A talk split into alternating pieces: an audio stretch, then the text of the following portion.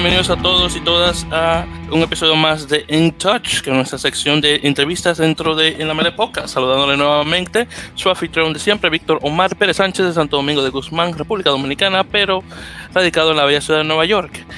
Y en esta ocasión eh, estoy por segunda ocasión, técnicamente, segunda y tercera a la vez, estoy eh, compartiendo con otro Víctor.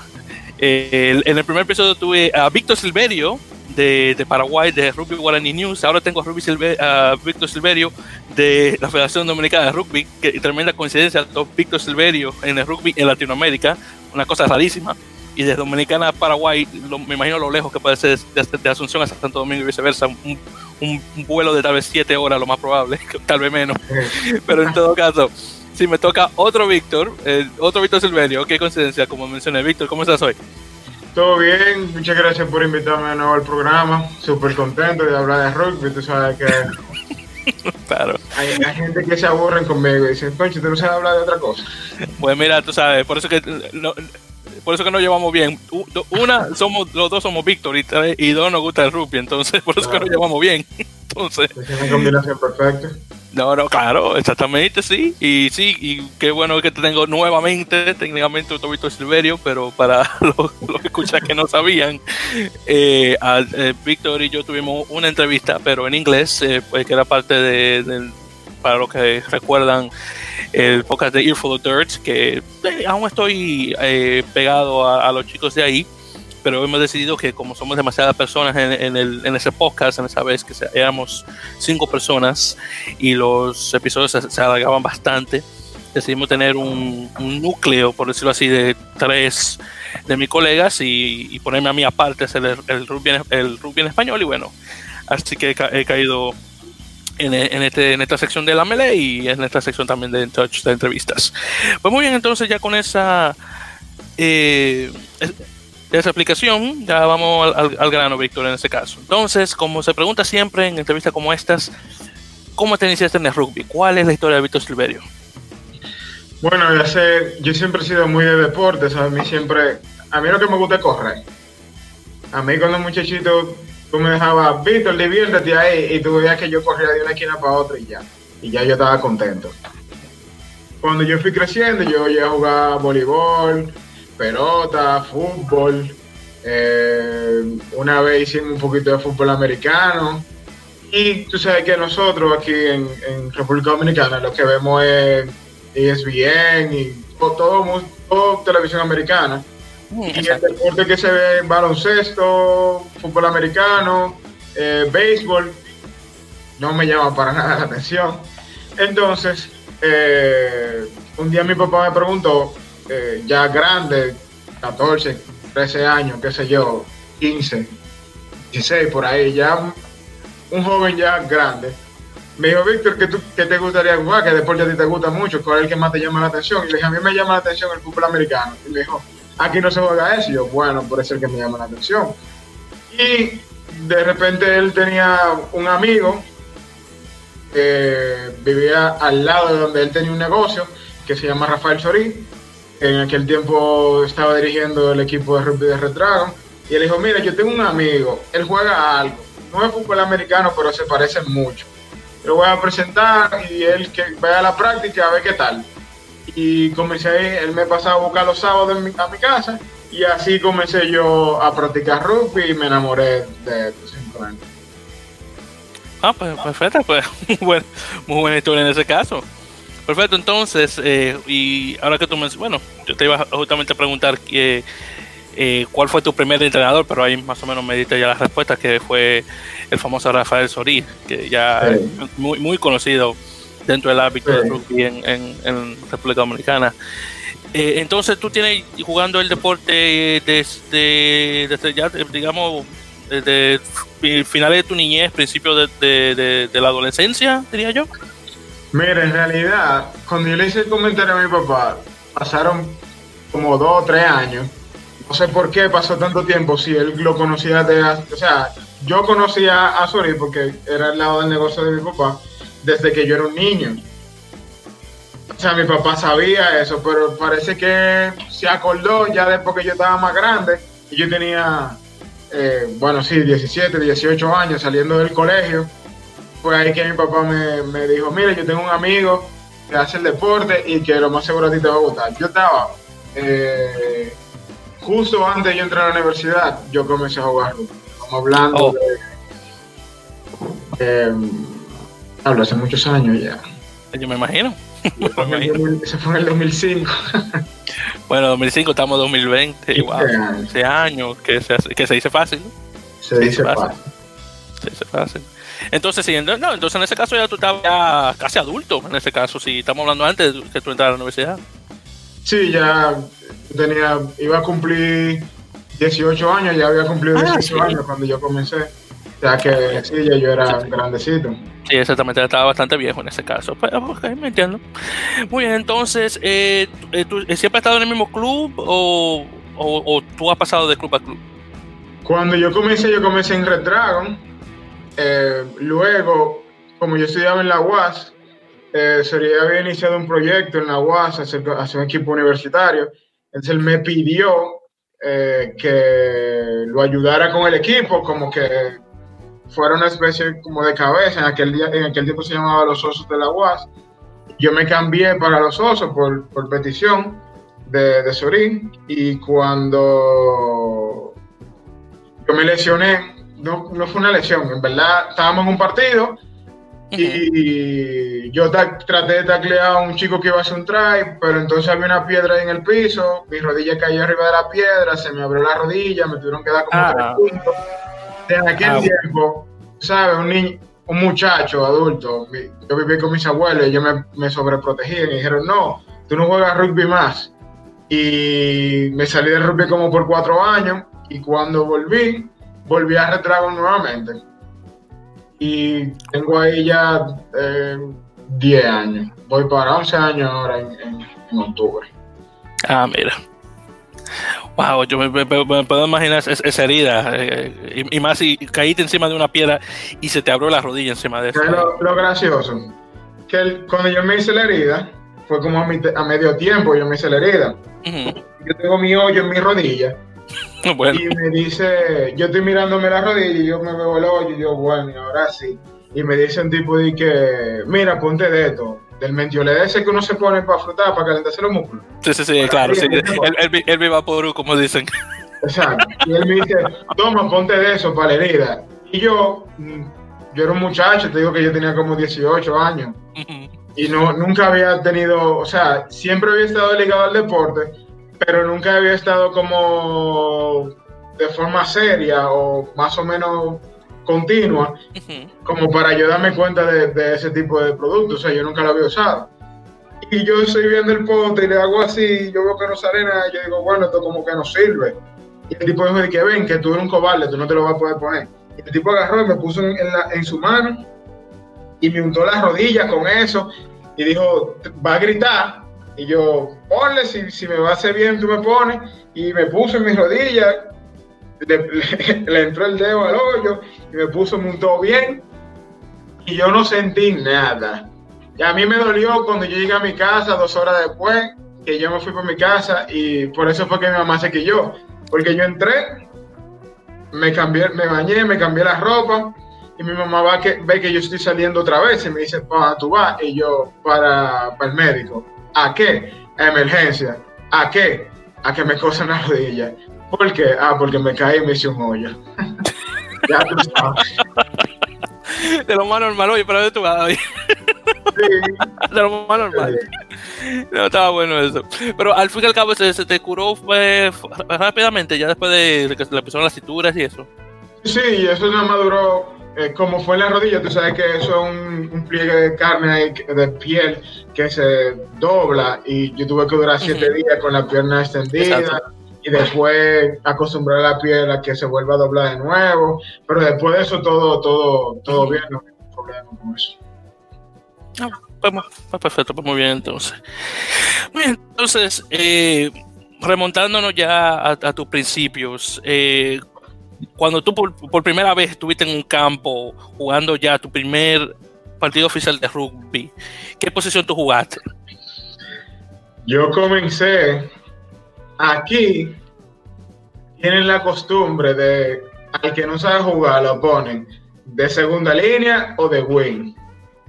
Entonces, como yo era medianamente alto, pues se me pusieron de segunda línea.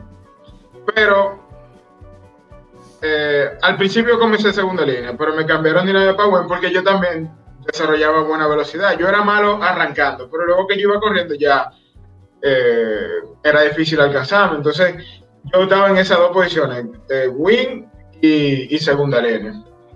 Eh, em, eh, y es raro pensar, porque como yo, yo te conozco como, como delantero y que tú me digas, ah, no, que me pusieron a mí de, de, wing, me, encuentro, me lo encuentro raro. Creo que yo era liviano cuando eso yo no tenía ni 200 libras. Ah, no, con razón, no, en ese caso bien. Pero no, no, yo no tenía ni 200 libras, tenía como, cuando yo comencé a jugar, yo tenía que tener como 199, 198, si acaso, si acaso llegaba a 200 libras. Ya, ya, no, pues, en ese caso estaba bien, pues más para una posición como esa. No, perfecto. No, en todo caso tú eras un, era un, un win, un ala eh, eh, pesado. Sí. Con ese tipo de eh, con ese tipo de peso, pero está bien, perfecto. Pues bueno, en ese caso, y ya continuando, bueno, mencionaste ya que tú tienes ya casi 11 años en, en Red Dragons y ese técnicamente ha sido tu, bueno, tu, técnicamente tu primero y tu tercer equipo, pero es más, ha sido más primero que otra cosa por el, corto tiempo que tuviste en, los osos. Em, bueno, ya eh, un poquito más adelante, eh, y específicamente tu posición actual, tú estás jugando mayoritariamente de, de, uno o dos, o perdón, de uno o tres en Pilar. Yo ahora mismo estoy jugando. Lo que pasa es que yo, tú sabes que diciembre pasó por ahí y no le dio tiempo uno a recuperarse, y ahora la cuarentena y esa cosa. Pero en verdad, eh, en Red Dragon yo estoy jugando de 12 o 13. y cuando juego con el equipo de la selección, jugando 8. Ah, bueno, yo juraba que yo te ponía en pilar. Yo juraba que tú estabas ahí de pilar. Todavía no, eso viene por ahí, pero todavía no. Ah, no, no, no, te, yo te, no, te tiré a la primera y, a la, y, a ya te será rápido. No, no, está bien, perfecto. Sí, porque te, sí, porque tú vas de, de, de, 12 a 13 a 8. Ok, bien, no, no, tan, no está tan diferente realmente un octavo a un centro. Entre comillas, no tan diferente. Mira cómo estaba Astero, que ya luego lo mencionaremos un poquito más. Pero, bueno. y eso gancho. Exactamente, voy a hablar un poquito más de caballero, hablando de eso. Pues muy bien, entonces, y justamente hablando de la selección, eh, ¿cuál fue tu primer partido internacional? Mi primer partido internacional, este, tú dices, porque mira qué pasa. Nosotros comenzamos 2015, vino el equipo de Cuba yo no estaba supuesto a jugar. Yo simplemente iba a ver, a ver el partido. Pero eh, yo me acuerdo que fue lo que. La verdad es que nosotros no teníamos equipo en aquel tiempo. Esa es la, la verdad. La cruda realidad es que no, no, no existía equipo. Sí había jugadores buenos, pero si acaso el equipo, podía mencionar que equipo de la selección de rugby dominicana y tal vez tenían dos entrenamientos o tres, como mucho, y estoy exagerando probablemente. O sea que ellos simplemente tratamos de reunir todos los jugadores buenos que teníamos en ese momento y tratamos de presentarle un equipo a Cuba. Obviamente, Cuba eh, son más disciplinados eh, en todo el sentido de la palabra a nosotros y en deporte muchísimo más. Y entonces imagínate que tú tienes equipo cubano que viene de prepararse tal vez eh, un poquito más tiempo que nosotros a un grupo de dominicano un poco de disciplina que lo juntaron todito antes de ayer para jugar hoy con el equipo de Cuba, pues simplemente no se ganaron. Pero eh, ese fue mi, primer partido, fue un 7 contra el equipo, contra el equipo cubano. Y en verdad fue una experiencia interesante, no, me había tocado, eh, así como selección, no me había tocado nunca hasta que conocimos Cuba. Aprendí muchísimo porque no es lo mismo cuando tú tienes un, deporte cautivo, que, que todo el mundo ya se conoce, ya incluso hasta los del otro equipo, ya tú sabes lo que ellos van a hacer. tú le ves a ellos la cara y ya tú sabes lo que ellos van a hacer, porque somos, éramos tan pocos. Y, pero ya cuando viene un equipo extranjero, Cuba juega mucho con Canadá a, Cuba baja mucho equipo canadiense a jugar. Y ellos absorben experiencia de ellos. Entonces, es diferente. Wow, entonces oficialmente tu primer partido internacional fue de 7. Fue de 7. Wow. Mira, mira, cómo, son las cosas de la vida. Entonces, y de cierto tú juegas, me imagino, de delantero, ¿verdad? Sí, sí, claro. Ahí sí no hay forma de que yo de Wii. No, sí, porque. ahí tenemos problemas. Ahí, ahí, sí, ¿verdad? Con todo ese espacio. Y, y, tal, y como tú ahora que no está corriendo tanto, no, mira, ni me lo quiero imaginar. Honestamente, ni me lo imagino. Entonces, ya pasando ya a otro, a otro tema, Víctor. Eh, actualmente dentro de la Federación de Rugby, bueno, la Federación Dominicana de Rugby o Fedo Rugby, eh, ¿cuál es tu papel actualmente? Bueno, soy el presidente de la Federación de Rugby. Este, nos ha tocado en este momento em, estar en la cabeza de la dirección de, la, de la federación. Es un trabajo bastante apoteósico no sé, no, no, encontré ni siquiera palabras para decirlo. En verdad, eh, ha sido una experiencia bastante interesante y no es fácil. Bueno, me lo puedo imaginar, y más, y más, y más con el título de presidente, que, pues, que ya no es como antes, ya tiene un cargo, por decirlo así, de prestigio dentro de la eh, dentro del ámbito en el país. Ya tú vendrías siendo, siendo una cara. Además, digo, además de jugar en la selección, claro, está. Claro. No, perfecto. Entonces, y, y, ahora mencionando eso, ¿cómo entras a tu posición actual dentro de Fedo Rugby como presidente? Este, nosotros en el 2013 eh, se me acerca David, David jugaba conmigo, David es un italiano que tiene viviendo aquí ya muchos años y cuando él se mudó a, Santo Domingo, él encontró el, equipo de Redragon y se unió a nosotros y estuvimos jugando. Y él me, dice, Víctor, yo creo que pudiéramos crear una federación de República Dominicana. Entonces en aquel tiempo dije, no, pero ya hay una. Lo que pasa es que yo no sé dónde están esa gente ni qué están haciendo, pero existe, está por ahí, yo sé, yo me acuerdo, yo una vez me invitaron a una reunión y nosotros ya levantamos la mano y, y salió uno presidente y toda la cosa. Bueno, entonces eh, me puse la tarea de buscar a esas personas para reactivar el tema de la federación.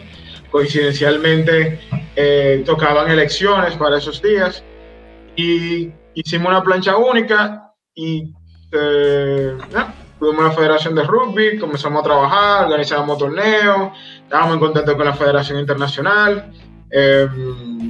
luego por unos ciertos eh, diferencia de opiniones, por así decirlo, eh, el grupo se dividió y ya no pudimos hacer la plancha única que teníamos eh, previamente establecida. Entonces ahí se dividió el grupo, entonces aquel grupo se fue esta plancha, este grupo se fue esta. Nosotros, el candidato que nosotros teníamos presidente, no quiso acompañarnos a nosotros y y nosotros dijimos, bueno, pues entonces ahora no tenemos un presidente. ¿Y qué hacemos? Y en esas, tú sabes que cuando uno comienza a hablar de rugby y comienza a beber vino o cualquier otro tipo de bebida alcohólica, uno habla muchísimas cosas. Eh, en uno de esos momentos, alguien dijo, pero yo tengo el candidato de ustedes.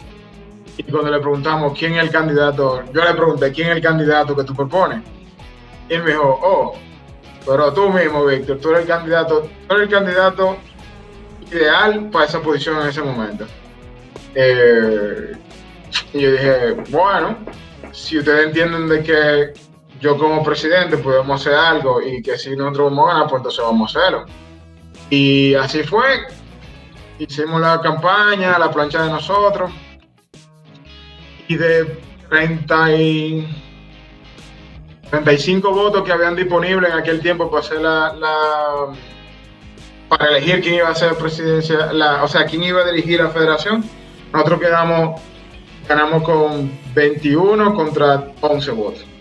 Pues nada más, pues no te voy a decir que fue una victoria eh, con, digamos, con, golpe, pero son muchos votos de diferencia uno, de uno a otro. Entonces, hasta desde, ¿desde cuándo tú, entonces tú tienes, estás actualmente en el cargo de presidente de la federación? ¿Desde cuándo? Ujú, o sea, ¿desde cuál fecha o año? Nosotros comenzamos en marzo 2015. Ah, Eh, ¿Cinco años ya? Cinco años ya. Lo que ha pasado con el tema de la federación es que nosotros comenzamos, cuando nosotros comenzamos a ser eh, dirigentes de la federación, no existía la federación como, como institución legal.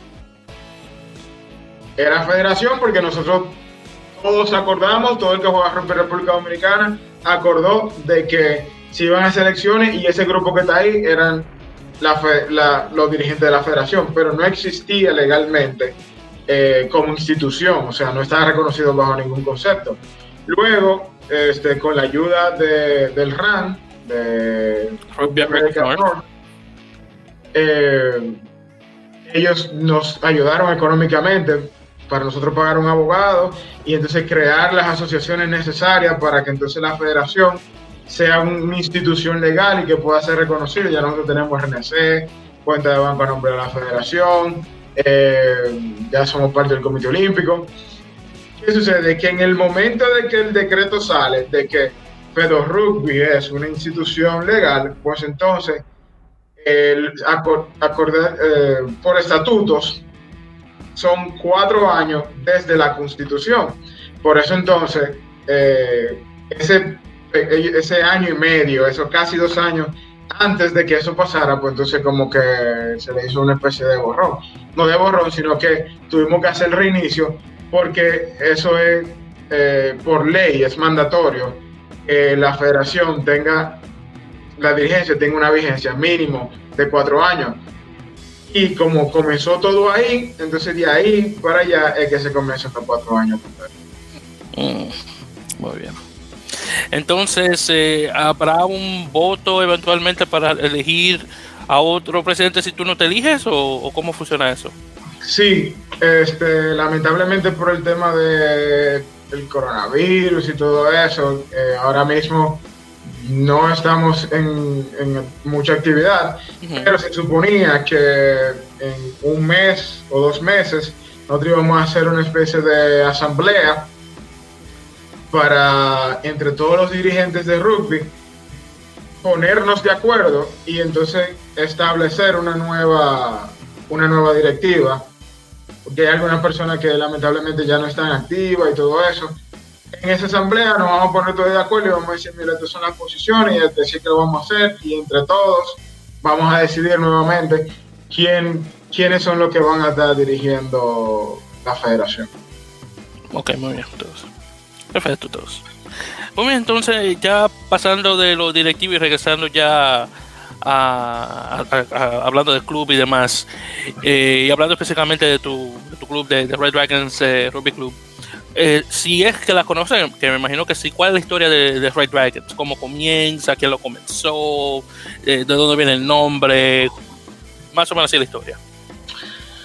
Mira, antes aquí eh, hemos tenido muchas personas que se han, de repente dicen, yo voy a crear un equipo y salen por ahí y crean el nombre, comienza y pues no es tan sencillo crear un equipo de rugby. Eh, tú necesitas primero tener constancia y se necesita cierta cantidad de recursos porque los balones, por bueno que sea, se van a gastar Claro. hay que comprar balones nuevos. Y aquí no lo venden. Hay que traerlo, hay que comprarlo en Amazon o en Rugby eh, Shop o donde sea. No, aquí no lo venden. Y traer un solo balón no vale la pena. Tú tienes que comprar como 10, pero entonces son como 100 dólares. No es tan sencillo. Y aparte, si fuera solamente balones no fuera nada. Pero también tú tienes que bolsa de tacleo y todo eso. El asunto, lo que te quiero decir, hay muchos equipos aquí que se han hecho y que de repente, bueno, eh, no pudimos darle seguimiento y simplemente lo soltamos en banda y a veces alguien rescata el nombre y se continúa ese, ese proceso. El equipo de nosotros lo, creó un jugador que se llama William Simón, actor, eh, aparte de, y él creó el equipo con algunos de sus sobrinos, amiguitos de ellos, no sé qué, era un equipo juvenil en realidad. Eh, por ahí incluso yo dando yo con las fotos que una vez me, me las eh, facilitó, tengo que devolverse, no se lo diga. Eh, William, yo te la voy a devolver, yo sé que te estoy escuchando el programa. Eso mismo. Muy bien. Mira, entonces, era un equipo juvenil, tenía algunos 12, 13 niños eh, por cosas de trabajo, cosas personales. Eh, William tuvo que abandonar el equipo, pero para esos tiempos entonces llegó Sori a ese equipo y él fue entonces que le, dio continuidad al grupo. Incluso cuando yo entré en Red Dragon, esos que eran niños ya eran adultos más grandes incluso que yo. O sea, el grupo ya, el equipo era medio viejecito ya. Ya esos ninguno juega porque ya son profesionales con, hijos grandes y toda la cosa. Y ya no tienen tiempo para jugar, tú sabes, la vida personal, el rugby no, no paga, es un entretenimiento. Y todavía aquí, por más que nosotros queramos venderlo, todavía aquí la percepción de que el rugby es peligroso y que me va a lastimar, eh, todavía existe. Entonces, nada. Eh, el equipo ha, tenido varias generaciones. Yo creo que esa fue la generación que más duró, la primera. Ellos entraron niños, se fueron ya adultos grandes. Niños estoy hablando de 14, 15 años. Y ya ellos vinieron saliendo 20, 25. Eh, no, llegaba, no llegaba ninguno a 30. Luego entonces llegó la... Yo llegué, ellos saliendo. O sea, mi generación entró, y ahí estaba Caoné, que tú, tú lo conoces. Eh, Fernando también entró también en aquel tiempo, lo único que Fernando, eh, tú sabes... No, me, me, me, exactamente. Eso mismo. Se le quiere mucho. Se le quiere mucho. se le quiere mucho. Sí, claro, no, de que lo sé. Y para lo que los oyentes estamos hablando de dos jugadores de, de la selección, eh, estamos, eh, Caunet, eh, Mancebo y Fernando Jaques, eh, que espero tenerlo en una ocasión también en, entrevistándolo igual en el podcast, pero sí. Bueno, entonces, regresando a Red Dragons y hablando de esa primera generación, estamos hablando de, de los años 90, principios de los 2000. Este, eso es 98, 99, que comenzó todo. Muy bien, entonces ya a finales del 99, comenzando ya el milenio. Exacto. Y ya yo vengo entrando a Red Dragon en el 2005, cuando ellos están saliendo casi. Ya yo pasé como dos o tres años fuera y cuando yo volví nuevamente ya no estaban, ya era un grupo totalmente diferente, chicos nuevos, la mayoría a veces ni siquiera sabían jugar. Y de ahí entonces nosotros comenzamos otra vez a trabajar rugby, a reclutar gente, a entrenar y así.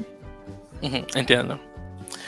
Muy bien, entonces, eh, y hablando de, claro, me mencionaron 98 y demás con Red Dragons, eh, oficialmente, ¿cuál es el, el, club más antiguo del país? ¿O, cuál fue el primero, si, si, lo conoces, aunque no te ya vigente?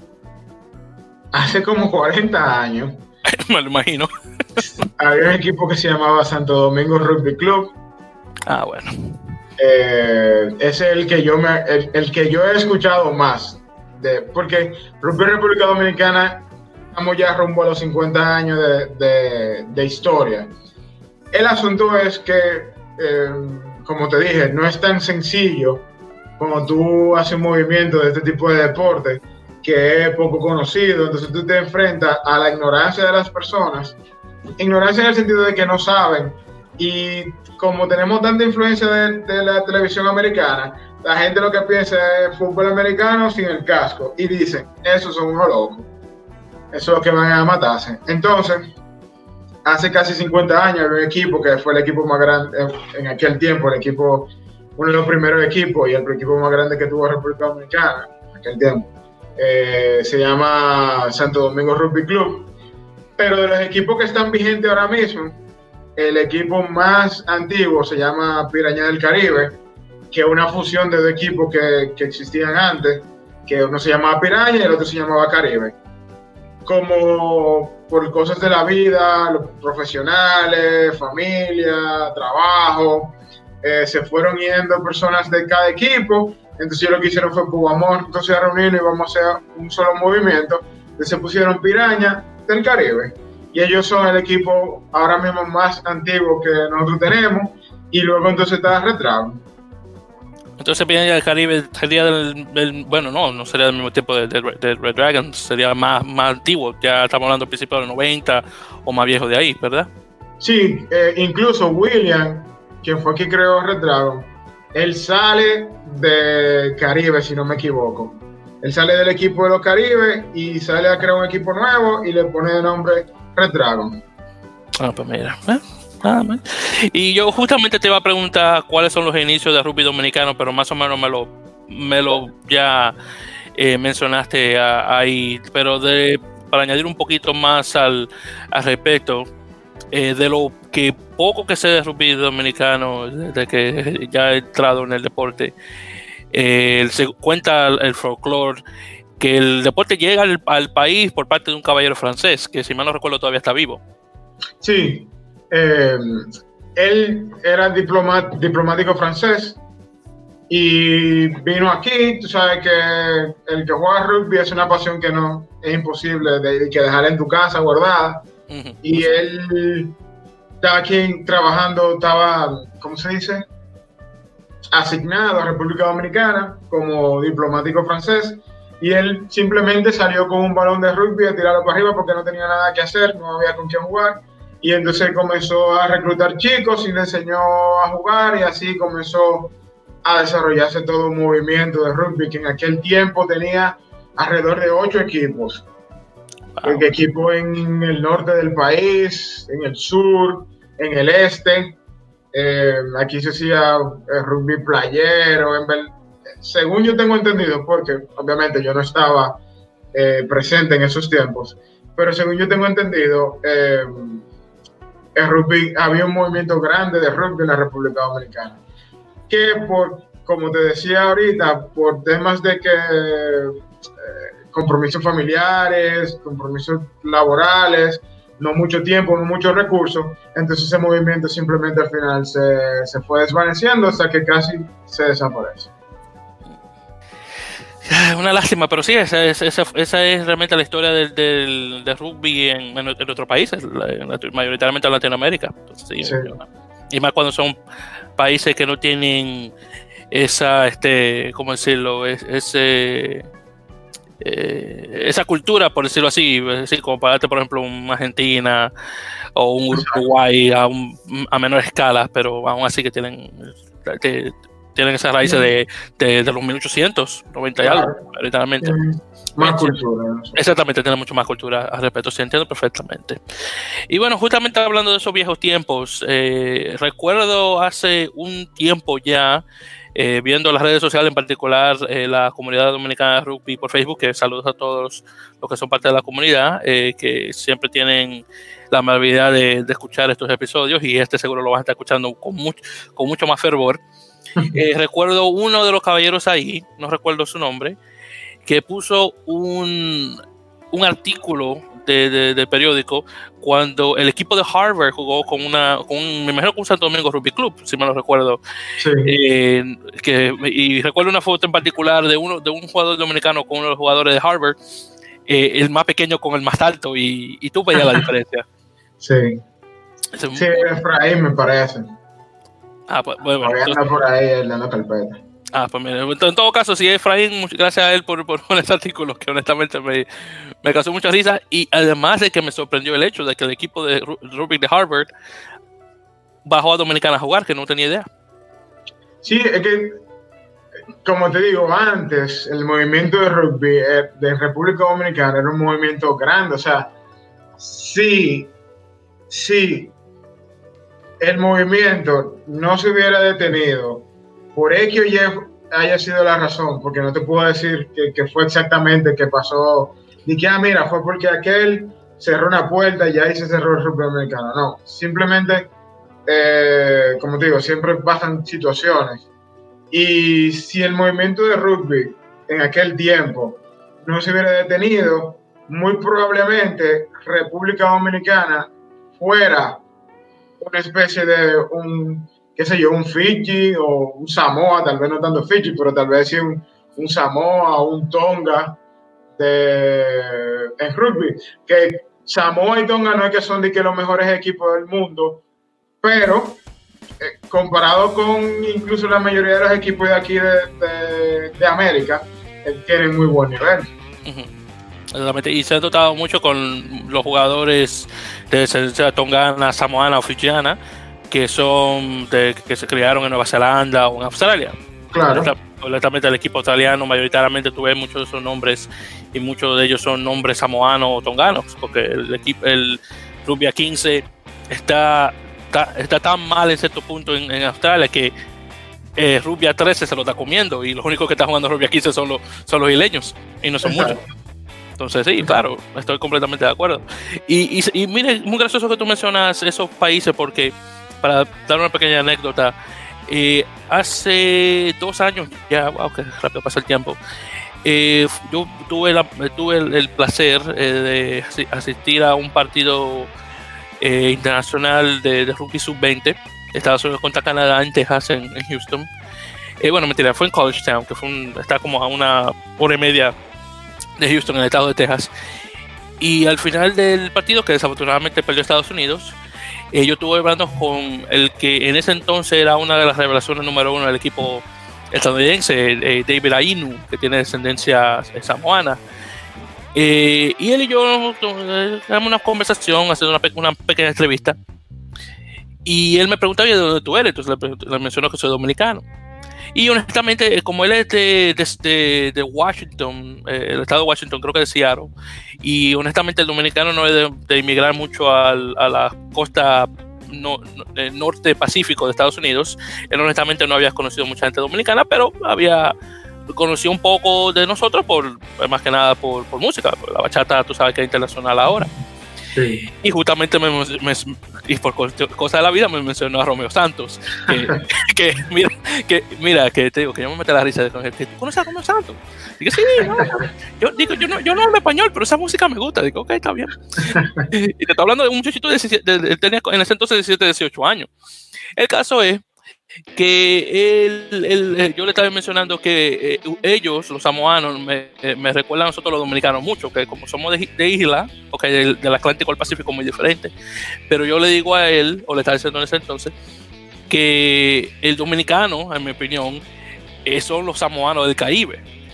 Y después yo le digo, le, menciono entonces, los, los tonganos son como los, son los puertorriqueños.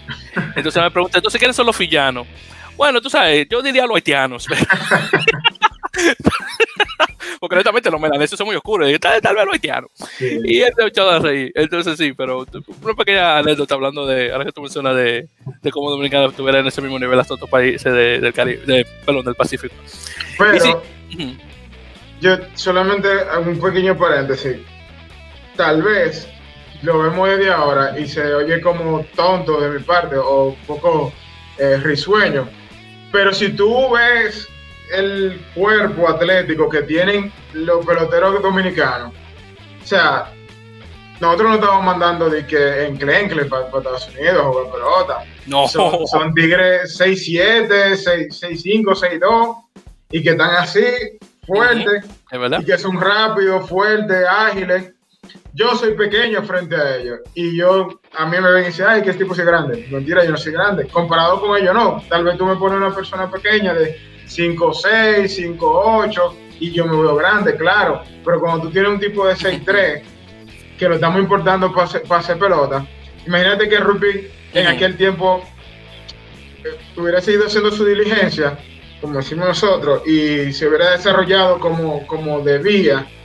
Eh, oye, no hay forma.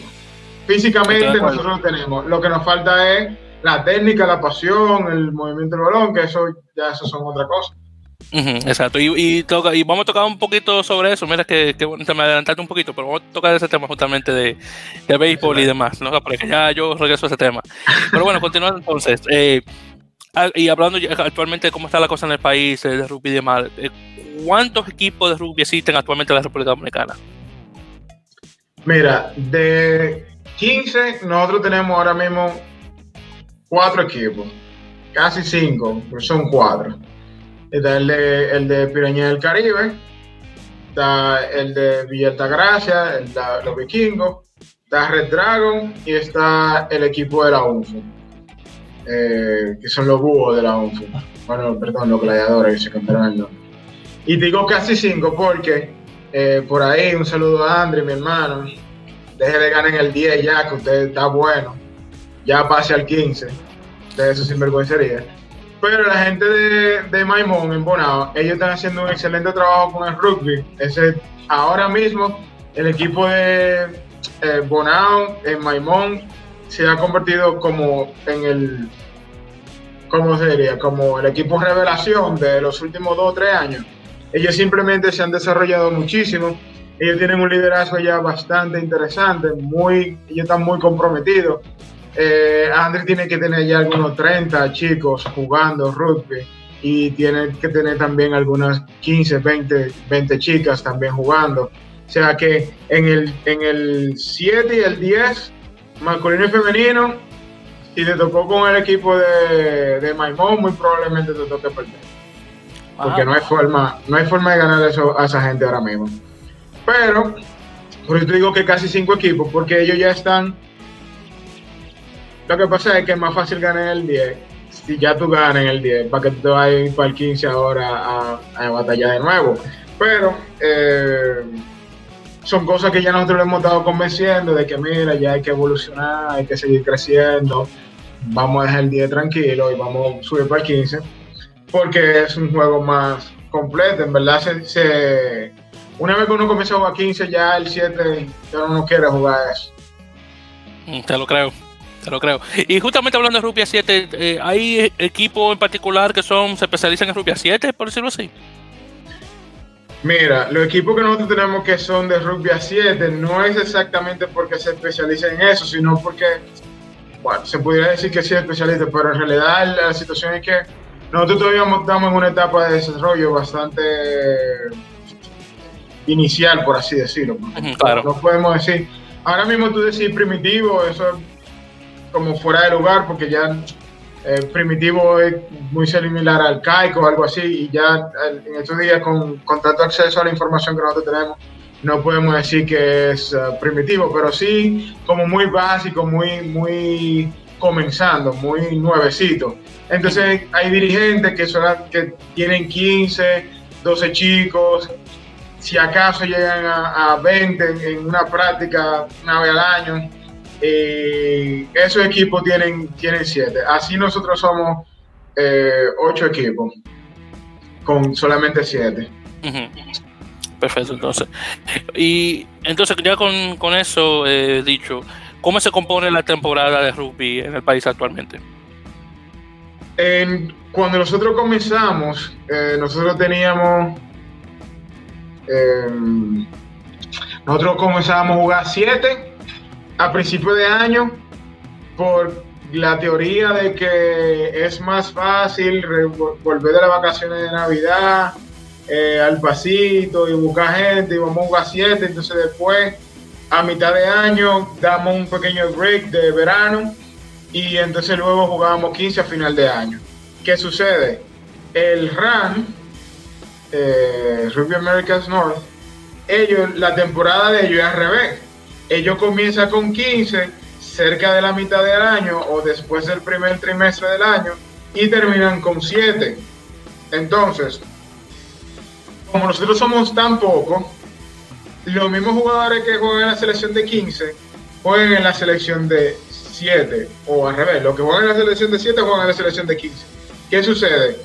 Antes nosotros no nos preocupábamos por eso porque nosotros ni siquiera selección teníamos, pero Luego del 2015, que nosotros comenzamos activamente a participar en las actividades del RAN, como en, eventos internacionales, en torneos ya eh, donde sí nosotros no estábamos jugando participación a panamericanos, centroamericanos. Entonces, es más sencillo tú tener jugadores mentalmente mentalizados para 15 si su temporada local, doméstica, es de 15 entonces, cuando salen de la temporada de 15, pues entonces ellos se comienzan a preparar para el 7 porque esa es la temporada doméstica, está todo el mundo jugando Seven. Cuando le toca el partido internacional de Seven, pues entonces ellos están mentalmente preparados para, para enfrentarse a los equipos.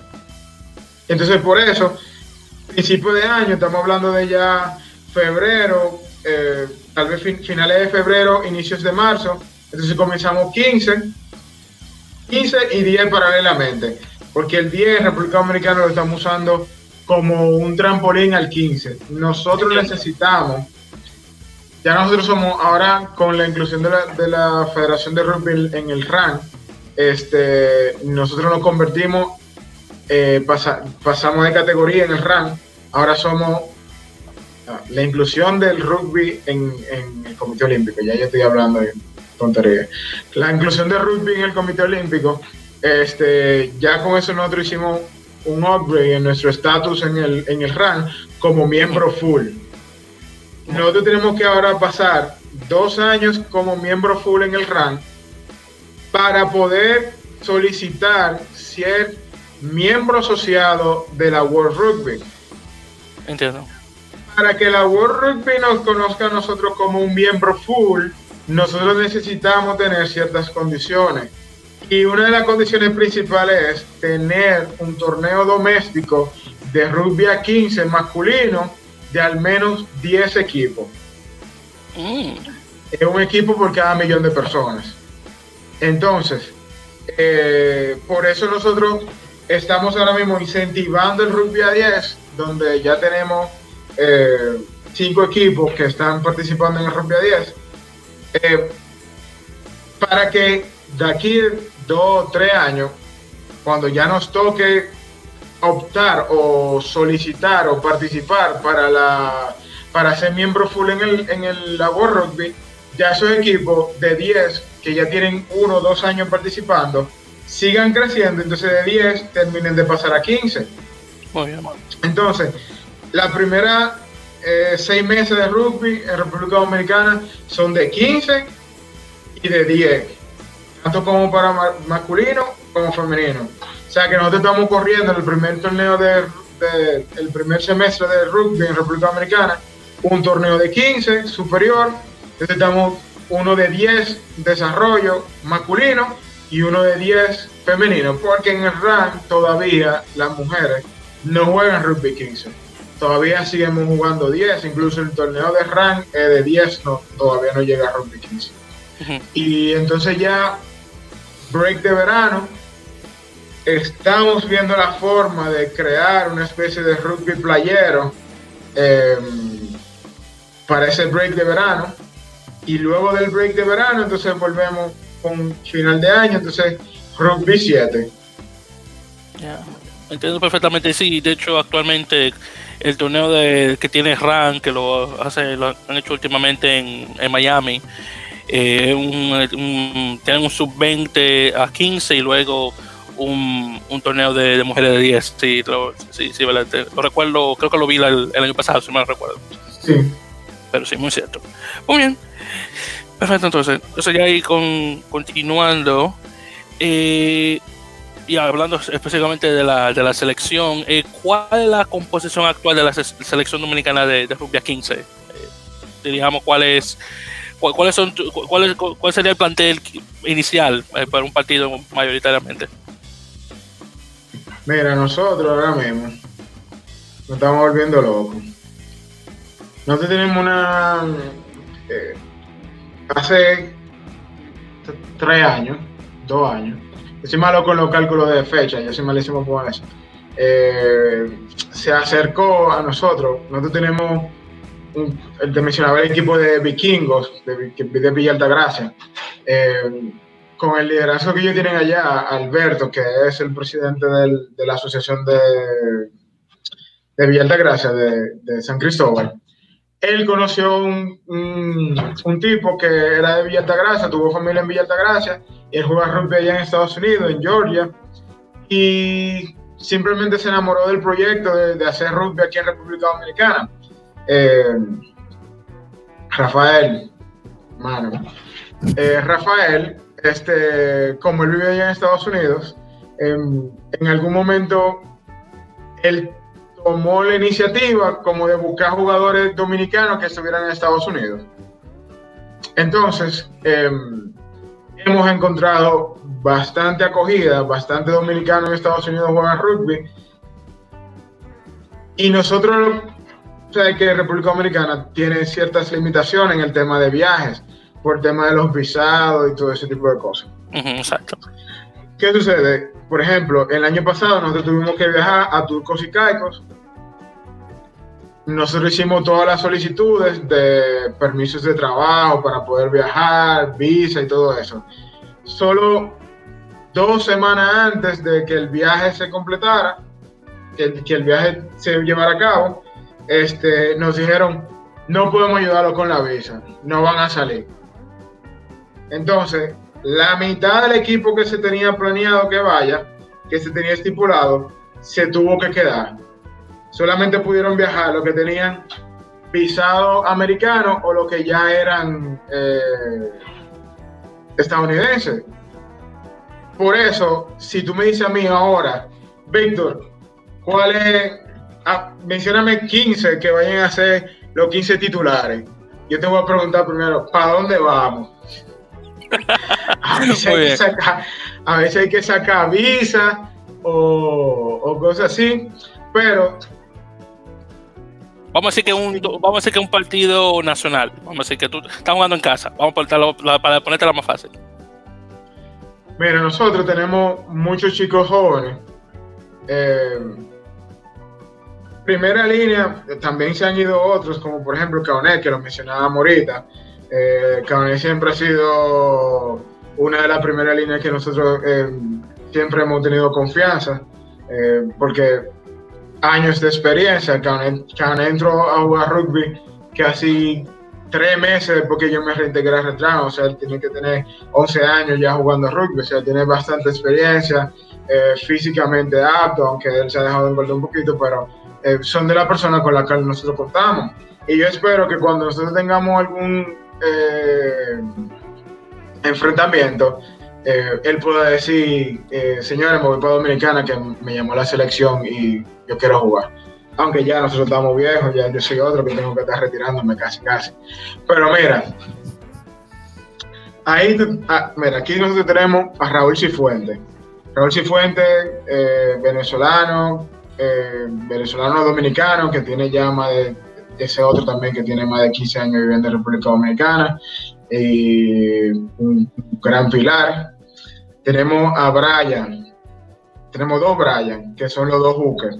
Uno es del equipo de Vikingos y el otro del equipo de Pireña del Caribe, que te lo mencionaba eh, ahorita. Como el otro pilar, eh, un gran pilar. Segunda línea, Aarón, del equipo de Pireña del Caribe. Y del otro lado tenemos, se me fue el nombre de él, Pedro. Pedro es eh, del equipo de los Titanes. Yo no te lo mencioné ahorita, pero yo te dije que yo estaba para el equipo de la, de la UAS. Sí, sí, El equipo de la UAS se llamaba los Socios del Caribe en aquel tiempo, los Socios de la UAS en aquel tiempo. Luego, eh, como que se medio cayó. Cuando yo volví a Red Dragon, Suri otra vez se le ocurrió armar el equipo de la UAS, entonces le cambió el nombre de, o los nuevos jugadores le cambiaron el nombre de Osos porque no le gustaban los Osos y le pusieron los Titanes. Entonces los Titanes de la UAS eh, se convirtieron en el principal equipo de la República Dominicana en un momento que nadie le podía ganar. Eh, entonces tú tienes ahí a, a Pedro, tú tienes de de Flankers. Yo soy malo con los nombres. ya veo, este, ya estoy viendo. Diablo, pero se me fue. Pero él está allá en, en, en Nueva York. Ya se me fue el nombre. Carpio. Ah, Luis Carpio. Luis Carpio, claro. Muy buena gente y saludo a él, por cierto. Luis es bien chévere. Carpio, mi hermano. ¿Sabes que yo me quillé? Porque cuando Carpio vino aquí a, a República Dominicana la primera vez, eh, yo nunca se lo había dicho, cabrón, yo no te lo había dicho tampoco, pero él vino, yo no sé por qué, yo no estaba como, como, como, no, estaba cerca por ahí, por no sé por qué, no me acuerdo qué fue lo que pasó. y quien recibió a, a Carpio en Red Dragon fue Kaonem. Y entonces, nada, y entonces Carpio le regaló el, el pantalón que él vino para regalarlo, se lo dio a Kaonem. No es que yo quería el pantalón, sino que a mí me hubiera gustado conocer a Carpio desde aquel tiempo, que no lo pude hacer. Pero nada. Después, del otro lado del flanque, nosotros tenemos a Pablo Portes, eh, ex militar.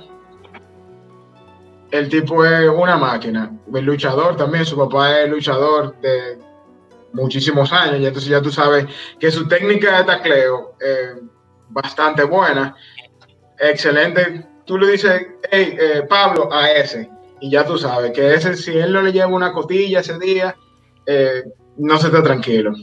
Wow, nada mal. Sí, él, bastante intenso. Cuando tú ves que a veces uno está del mismo lado de él y le da unos golpes a uno, dice, Pablo, yo, yo, tengo el mismo color que tú. Ah, no, porque yo no, me di cuenta. algo. Eh, después tú y yo como ocho. Después tenemos a Luis Álvarez. No sé si tú lo llegaste a conocer. Bueno, él está allá ahora mismo en Georgia. Eh, Luis Álvarez, nueve, excelente, una muy buena técnica. Es una de las personas, él comenzó, yo lo vi cuando él comenzó y se desarrolló demasiado rápido. Yo no sé cómo que lo hacen, como que hay gente que nace como, como para eso. Y el pase que a mí me tomó aprender, porque yo era malísimo dando pases, yo aprendí porque yo dije, Víctor, a ti tienes que darte vergüenza que tú no sepas pasar una pelota a esta altura de juego. Él me tocó como cinco años para aprender a dar pases. Wow. O sea, yo la pasaba, pero ya tú sabes, para atrás. Eh, eh, claro, por supuesto. Pero si pero si la lleve donde la tenga que llevar. Ya no, yo no he dado un pase más o menos decente, que tú me ves dando un pase y dices, bueno, él sabe dar un pase de rookie, pero en aquel tiempo, ya yo con 5 años jugando, y yo la tiraba, que la cogiera el que tuviera atrás de mí. Si tú no la cogiste, es un problema tuyo. Yo, yo cumplo con tirarla para atrás. wow. Pero gente como Luis eh, lo hizo demasiado rápido. Dos o tres meses ya él estaba, estaba dando pases buenos. Eh, luego tú tienes de 10, tú tienes a el ruso, Arnold, excelente. Ese comenzó a jugar como de los 13 años. Excelente jugador. Después de 12 tú tienes a Juan Paulino, de los Titanes también. Bueno, el ruso también es de los Titanes, Pablo Porte de los Titanes también. Te digo que los Titanes eh, hace uno o dos años atrás era imbatible. Todavía los jugadores siguen siendo buenos. Por es que, oye, yo te dije a ti que aquí es difícil mantener un grupo así por mucho tiempo por el tema de que yo tengo compromisos personales, él tiene compromiso y cada quien se va. Pero los jugadores siguen siendo imbatible. Claro, Está este otro muchacho que también juega en All Blue. Eh, Ulises. Ulises. Sí, yo, si voy a Blue lo conozco. Yo tengo, yo tengo que beber algo para, para, para la memoria. no sé qué recomendarte. No sé qué recomendarte. Ulises, Ulises de, de 13. Excelente 13 eh, lamentablemente, bueno, en estos días ya le hicieron la operación del hombro, que eso le estaba ah, afectando mucho, pero excelente jugador. Igual de 11, nosotros teníamos un jugador de Pireña del Caribe, que ese se llama Mao. Mao fue, bueno, él se llama Rodney en realidad. Le decimos Mao porque él es de Mao. Tú sabes cómo somos aquí. Sí, sí, claro. El que, viene de Argentina le decimos Argentina. Al chileno le decimos Chile, ¿qué es lo que tú dices? A los venezolanos le decimos Venezuela, normal. Pero eh, sí, Mao, eh, Mao entró dos meses antes de yo entrar la primera vez. O sea, estamos hablando de hace ya 15 y pico de años. Y desde siempre fue un jugador bastante decidido, bastante dominante, bastante agresivo como jugador. O sea, pasarle por el lavamao y tú tenías la pelota, tú sabías que tú te ibas a llevar un tablazo. Si a tú no llevaste el tablazo, tú tenías que pasarla antes. Y yo no te aseguro tampoco que el tablazo no te iba a llegar. Eh, pero ya Mao tomó la decisión de retirarse. Ahora él va a ser asistente de entrenador. Pero en su lugar dejó a, a otro Rodney, no, a Aimé, le decimos Jean Clay. El Vana, simplemente una bala. Tiene unos movimientos de pierna. bueno, para pa más decirte, los otros días, bueno, el año pasado estábamos jugando y le dieron la pelota y a uno se le ocurrió, que estaba jugando contra mí, le de Piraña al Caribe también, a uno de mi equipo se le ocurrió adelantarse un poco y tú supiste, ya le abrió ese pequeño hoyo y se metió por aquí, por allá, no sé cuánto. Cuando nosotros nos vinimos a dar cuenta de dónde él estaba, ya él estaba haciendo el traje. Wow. Y nosotros ni siquiera habíamos petañado bien. Excelente jugador. De otro, del otro wing, nosotros tenemos a. Le decimos el trote. Luis Remigio. Ese es otra bala. Él, se él entrenaba a 100 metros plano. Él es también parte de la selección de Seven.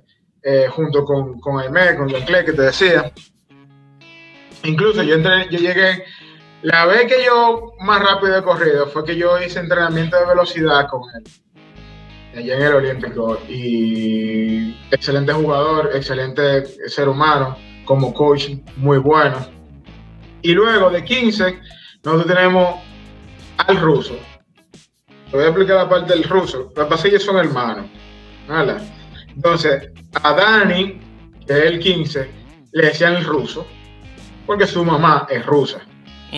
Entonces, su hermano le decíamos el rusito. Porque era el más pequeño. Pues. ¿Qué pasa? Que Dani se nos desapareció de la faz de la tierra y ya no lo veíamos ni, ni, por los centros espiritistas. Entonces se quedó Arnold como el ruso, porque ya Dani no está aquí, pues entonces el ruso eres tú ahora. Eh, entonces cuando volvió, ya Dani perdió el ruso y ahora es Dani y este es el ruso. Pero sí son Arnold y Dani. Cuando esos dos muchachos juegan juntos, simplemente olvídate que te van a hacer una cosa que tú no sabes qué fue lo que pasó y de repente ellos están detrás de ti corriendo con la pelota y son muy difíciles de, parar. Ah, incluso hay equipos que dicen que no le llegue ni a Russo ni a, ni, ni, a Dani. Después de ahí todo está hecho. Y no, si dejaste que le llegara uno de ellos dos, te combinaron y la maticaste. Míralo ahí. Y entonces, en pocas palabras, el equipo de 15, en un buen día, si se pueden conseguir todo, están todos bien eh, de salud, no hay lesionado, es el, es el, 15 que va. Gracias a Dios, sí. Si, si todo, eh, yo no te estoy diciendo que porque hay muy buenos jugadores en República Dominicana. Gracias a Dios, por eso digo, gracias a Dios. Si nosotros tuviéramos que cambiar cualquiera de esos, hay otros jugadores que están fuera eh, que también pudieran hacer el papel y hacerlo bien. Eh, pero de que tú me dijiste los primeros 15, bueno, pues esos son los primeros 15 que nosotros pensaríamos. Sí, sí, claro, perfecto. Tal vez uno que otro cambio, como tal vez yo amiga que cambiamos ya pronto. Pero luego, de, luego de eso. En el banquillo. Sí, después, luego de eso, todos los demás. Eh, sí, si nosotros contamos con que todos están en salud y que lo podemos reunir a todos, eh, esos serían los 15 que nosotros deberíamos poniendo. Bueno, tú más o menos ya me mencionaste dos de, la selección de, Rubia 7, pero ¿cuáles otros jugadores que se, han enfocado más en el, en el Rubio Olímpico que el de Rubia 15?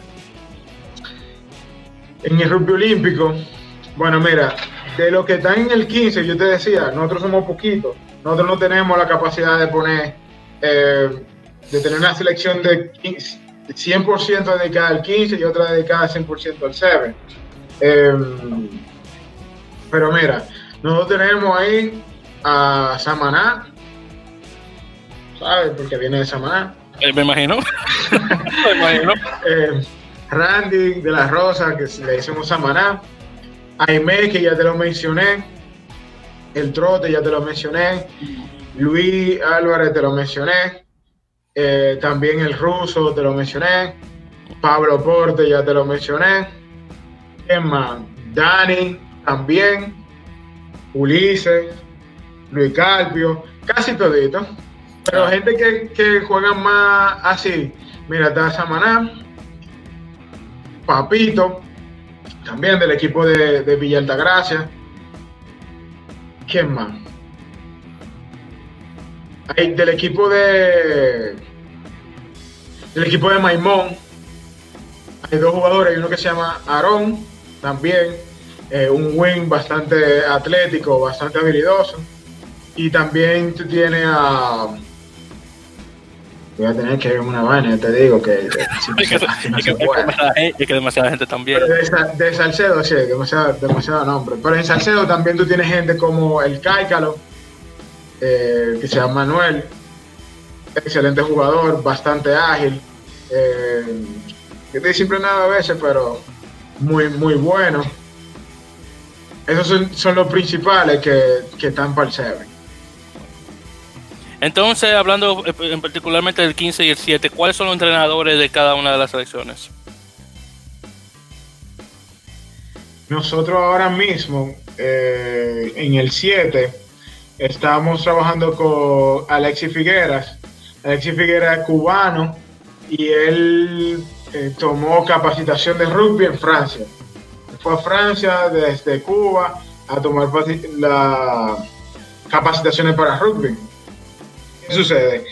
Eh, él venía con un contrato de Cuba Deportes a través del Ministerio de Deportes. Ahora mismo él no está aquí y no sabemos si él va a volver o vamos a tener otro entrenador para Seven. Eso todavía estamos en, en veremos. Pero como todavía falta tiempo para el Seven y como quiera ahora no se puede entrenar, como que no está tan mal Por supuesto. es men- que, no, que es mentira. Estamos no, no tan conveniente. Sí, sí. ¿Qué sucede? Que sí, Rafael Domínguez, que fue quien yo te mencionaba, que él vino, llegó a través del equipo de, Vikingo de Villa Altagracia, él sí se ha, eh, ha solicitado ser el entrenador del Seven, lo cual me parece una idea genial. Muy buen jugador, muy buena preparación. Y me parece que pudiera ser un, un papel excelente. En el tema del 15, eh, también nosotros nos, hemos sentido abandonados porque el entrenador de 15 que nosotros tenemos ya no puede ser entrenador de 15. Tratamos de utilizar a Figuera, el cubano, como entrenador de 15, pero él es más eh, para 7 y tuvimos una cierta dificultad con el 15 en ese sentido. Nosotros propusimos a varias personas a ver quién se anima a a ser entrenador de 15.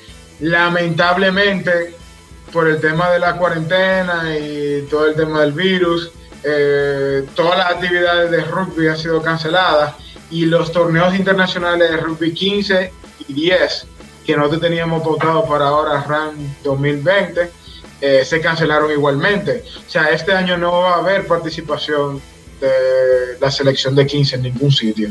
O sea que no va a haber entrenamiento de 15. Vamos a ver qué pasa de aquí a dos meses, si cómo, cómo sigue el tema de la, del virus y todo eso, a ver si al final, si vamos a tener un nuevo entrenador de 15, quién sería, y entonces, de Seven, perdón, quién sería, entonces, cómo vamos a ir trabajando eso. Mm, ok, perfecto, entiendo. Y sí, y más como están las cosas ahora mismo en el mundo, ya las actividades desafortunadamente se, se tienen que cancelar y bueno, ya, ya, se, ya tomarán en otra ocasión. Así que ojalá que, y para ir adelante, ojalá que la situación de, entrenadores ya se pueda, eh, se pueda arreglar. Entonces, ya- con, con eso dicho, eh, y hablando nuevamente sobre la selección de, bueno, bueno vamos a decir de 15 y 7 hasta cierto punto, eh, ¿cómo han estado los resultados contra la oposición internacional por parte de, los de las dos selecciones? Mira, nosotros en, en Seven, que participamos en el torneo de, del RAN, con los chicos, eh, ellos han quedado octavos, séptimos, de alrededor de 10 equipos. Obviamente, masculino en todos los lados, siempre es muchísimo más exigente que el femenino. Y ah, también hay que, nosotros tenemos que tomar en cuenta de que la mayoría de los chicos que están ahora mismo en el, en el 7 eran chicos que comenzaron rugby desde cero y que de, en, en dos o tres años se convirtieron máquinas de rugby. Obviamente, en dos o tres años tú no vas a tener la experiencia que tiene un chico que, que tiene desde los 15 jugando, eh, desde los 12, 10 años jugando. No, no, obviamente tú no lo puedes comparar. Eh, pero sin embargo, el equipo de las chicas, que es el equipo donde nosotros siempre hemos puesto eh, todo nuestro dinero cuando estamos votando, aunque a veces no se queda mal, no se apuren. Eh, nosotros nos hemos encontrado con la barrera del quinto, con las chicas. Y tal vez algo, falta de recursos Luego con la gente del Comité Olímpico ya no estuvieron diciendo que a las chicas hay que hacer un... Eh, o que las elecciones no son simplemente tener un entrenador, porque si fuera así de sencillo, cualquiera tuviera una selección. Pero los equipos de verdad tienen eh, un psicólogo, tienen el coach, tienen un manager, tienen el psicólogo, tienen el fisio, el fisio tienen el nutricionista. O sea, tú tienes un equipo de soporte para los atletas. No es tan sencillo con tener un, una gente que te dé entrenamiento. No, tú necesitas tener cierto nivel de, de preparación. Que no se hace con, con ah, Víctor tiene ya 10 años jugando rugby y él más o menos sabe cómo se pasa la pelota, cómo se deberían parar en el campo y todo eso. Sí, bien, perfecto. Yo te puedo decir una cosa, de todo lo que tenga que ver con rugby, te puedo decir una cosa que te puede ayudar a mejorar algo en tu juego. Bien. Pero hacer coerción en, en una selección, hacer que las cosas funcionen, tener el nivel de liderazgo para que todo el mundo te escuche y hacer que las cosas se hagan bien, tener el resultado óptimo de un atleta, como te decía, que psicólogo, eh, nutricionista, un eh, fisioterapeuta, no, no es tan sencillo. Eh, tal vez si nosotros tuviéramos esas condiciones, con las chicas no hay forma de que no gane. Y tú me dirás, Víctor, ¿cómo si ustedes no pasan del quinto lugar? Tú, ahora te atreves a decir, tienes la osadía de decir, de que si tuvieran ciertas condiciones, este, no le ganarían. México, que es el equipo que gana todos los torneos de, de rank en femenino, simplemente su piedra en el zapato es República Dominicana. Yo no, es porque yo lo esté diciendo, ahí están los resultados. Siempre República Dominicana los, las vence. Y si no las vence, queda empate. Y si no queda empate, si, si se atreve a ganar, no es por tal vez dos puntos. Una patada que no se entró, no sé qué, y ya.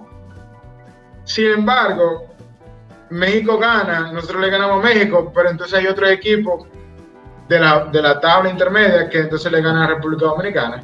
Y eso generalmente es un poquito más el tema de concentración, por la misma falta de recursos técnicos que nosotros tenemos, que no tenemos de que un psicólogo que se siente con las chicas y hable con ellas y que le ayude a llegar a un performance diferente. Eh, con el 15 nos pasa algo parecido. Obviamente el 15 conlleva muchísima más disciplina y más preparación que el 7. Por ejemplo, el año antepasado, nosotros tuvimos la ley de un try de cambiar de categoría, en el sentido de que ellos hacen un championship, una cup, y luego ellos hacen la otra parte que se me olvidó el nombre, que es la competencia México, Estados Unidos Sur, eh, sí, ese es, el Championship, sí, ese es el Championship. el Championship, perfecto. Pues tú tienes el Championship, tú tienes la Copa, el Cup, y luego está que me como el Shield en, en cosas en, en Club 7, pero tiene otro nombre, no, no, recuerdo cómo se llama, pero sí, lo conozco. Bueno, el asunto es que nosotros estamos en, la categoría de nosotros es la más bajita de la más bajita. estamos en, la, en el primer escalón. Exacto, sí para nosotros subir, tener la oportunidad de competir para el próximo escalón, nosotros necesitamos ganar eh, ese año. Porque lo que estábamos haciendo, la dinámica que estaban haciendo en aquel momento era, bueno, si tú ganas, tú tienes la oportunidad de competir el próximo año, si tú ganas este año, tú vas a tener la, oportunidad de competir con el que perdió del próximo escalón. Si tú le ganaste a ese, pues entonces tú subes y él baja. Exacto, sí. ¿Qué sucede? Nosotros tuvimos a ley de un try de Colano en, en ese partido.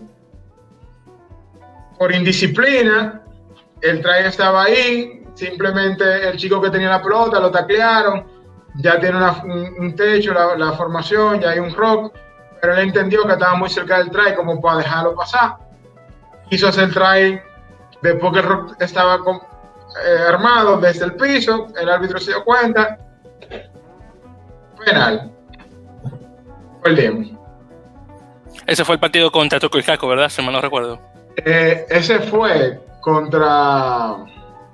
Sí, contra Turco y Caco. Sí, sí, claro. sí, que tuvieron, ah, tuvieron tan cerca, exactamente. Dos veces van y juegan en casa de ellos y dos veces pierden. La primera vez, honestamente, dieron, un, dieron una actuación que yo, honestamente, no le esperaba. Eh, que le va a dar tanta fuerza. Y esta yo ya venía con, con buena esperanza y, y, la esperanza estaba ahí. Lo, último que se dañó las cosas, la última jugada. Sí, así son las cosas. Y, y, como te digo, eso son, no es que el equipo de República Dominicana sea malo. Nosotros tenemos excelentes atletas. Y si tú lo pones, como yo le digo a veces a los jugadores de, de, de si tú sacas jugador por jugador las habilidades técnicas del jugador, tus capacidades de ejecutar movimientos técnicos de rugby como tacleo, pase, lectura de juego, somos buenos. El problema es la disciplina. Cuando tú te dicen, mira, la jugada es tal jugada y yo te paso a ti y tú lo que tienes que pasar a tu compañero, pero tú decidiste que no, que tú no quieras hacer eso, que tú lo que quieras hacer otra cosa, independientemente de que quien está cantando la jugada te dijo qué hacer, pues entonces todo el equipo entero está haciendo una cosa y tú estás haciendo otra. Se dañó el movimiento, se pierde la pelota, excúsame. No es pedir excusas. a mí no me gusta que en un partido me diga, hey, señor, excúsenme. No, no es excúsenme. Usted dice, hey, mala mía, no lo vuelvo a hacer. Y no lo vuelvo a hacer y ya. Pero latinoamericano, tú sabes, sangre caliente me quiero dar un golpe, no sé qué, pa, y me metí por el medio de, a chocar. Eso, es lo que pasa básicamente a nosotros. Sí, es una cosa, una cosa de cultura, pero se entiende perfectamente. Ay, ay, bueno, que son cosas que decir. Pero sí, eh, pero regresando al a rugby femenino, sí, eh, recuerdo eh, la temporada pasada que sí, que el único, el único equipo que le pudo quitar un, un, una, una victoria al equipo mexicano fue justamente el equipo de mujeres dominicanas. Sí, me sorprendió, me sorprendió mucho. Y de hecho, para hacer un pequeño, un, pequeño, una pequeña pausa hablando sobre el equipo femenino, hay una jugadora en particular que me sorprendió mucho y no por el, no por el juego de ella, pero eh, específicamente porque viene de afuera. No me acuerdo cómo se llama ella. Lo único que recuerdo es que ella es de las Islas Vírgenes. No sé, cómo, no sé cómo se llama ella. Yo sé que vi que decía que ella, no, recuerdo si es de San Croix o de San Martín, pero sé que es una de las Islas Vírgenes. Y yo dije, wow, hay dominicano allá. Y después me acordé si hay unos cuantos. De hecho, eh, yo no sé cómo es que nosotros lo hacemos, pero nosotros estamos regados en todos lados. No, no hay sitio donde tú vayas que no existan dominicanos. Bueno, pero... puedo decirte unos cuantos, pero. puedo decirte unos cuantos, que si hay uno me sorprendo. Eh, te, voy a, te voy a buscar el nombre ahora. Sí, por favor. Soy malo por los nombres. Sí, sí, yo digo que lo único que me acuerdo de ella es que vi que creo, creo que apellido Guzmán, eh, corrígeme, creo que, pero creo que es un apellido Guzmán. Y sí recuerdo que ella es de, de una de las Islas Vírgenes. Eso es lo único que recuerdo. Eh, no sé si es buena jugadora o no, porque realmente no, no, lo, no, no, lo noté.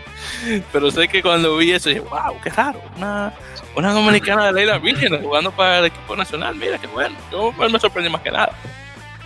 Tú sabes que nosotros, con el tema femenino, aquí nos hemos llegado a una bonita sorpresa, porque a contrario de lo que, de lo que se pudiera pensar, em, no estoy diciendo que, no es que es fácil ni que no ha sido difícil, pero no ha sido tan difícil o tan eh,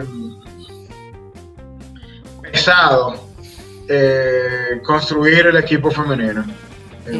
como te dije, no es que, que, fue un cachú, de que no, esas mujeres aquí, toditas todas las mujeres quieren jugar rugby y están aquí metidas y nosotros tenemos que mandarla para su casa. No, hay que salir a buscar y todo eso, pero nos hemos sorprendido, incluso em, de allá de Estados Unidos, nosotros hemos tenido varias jugadoras que jugaron con nosotros. Bueno, en, el partido que tú mencionas de, de 10, eh, casi la mitad del equipo era, era residente de allá de Estados Unidos. Si yo recuerdo una que ella creo que es el Bronx y ella asiste a, a St. Bonaventure, que es una de las mejores universidades de, menor tamaño en el país. Yo no, recuerdo cómo se llama ella, pero sé que juega para el equipo de, mujeres de St. Bonaventure. Y esa, ella, la que está en, Nueva York juegan casi todas juntas. Este, tú a Kisha, tienes a Denise, que Denise incluso en el 2018, 2019, 2018 en el torneo del, de Seven, ella fue declarada, bueno, sé que en, en ese torneo de Seven, eh, ellos hacen lo que sería el juego de estrella o el, o el, o el Dream Team. Exactamente, sí. Eso, últimamente tiene, está teniendo algo de, de, visibilidad. Y Denise fue la, la, que del equipo de nosotros quedó en el Dream Team para el RAM en el 2018. Muy bien. Una excelente jugadora. Lamentablemente no pudo jugar en el 10 porque tuvo un problema en la rodilla. Pero tú tienes Aurelia, eh, Julie, eh, ya mencioné a Denise, a Kisha, Grace. Son todas jugadoras que todo comenzó con, Rafael, que te lo he mencionado como tres veces ya, pero el, el trabajo que él ha hecho en Estados Unidos eh, ha sido increíble para nosotros. La cantidad de jugadores de sangre nueva, personas jóvenes que tienen eh, buena técnica de rugby y que tienen, porque no es lo mismo, por ejemplo, aquí un jugador de rugby juega una vez al mes, dos veces al mes, tenemos un partido de rugby, si acaso, allá tú juegas muy probablemente una vez a la semana o por lo menos cada 15 días, pero tú juegas siempre esa cantidad de veces. Aquí tú haces un, torneo, tú juegas cada 15 días, pero después que se acaba ese torneo, tú duras 4 o 5 meses sin jugar. Que no es igual. Claro. Y tenemos a Silvia también. Silvia, eh, ella, ella vive en Italia.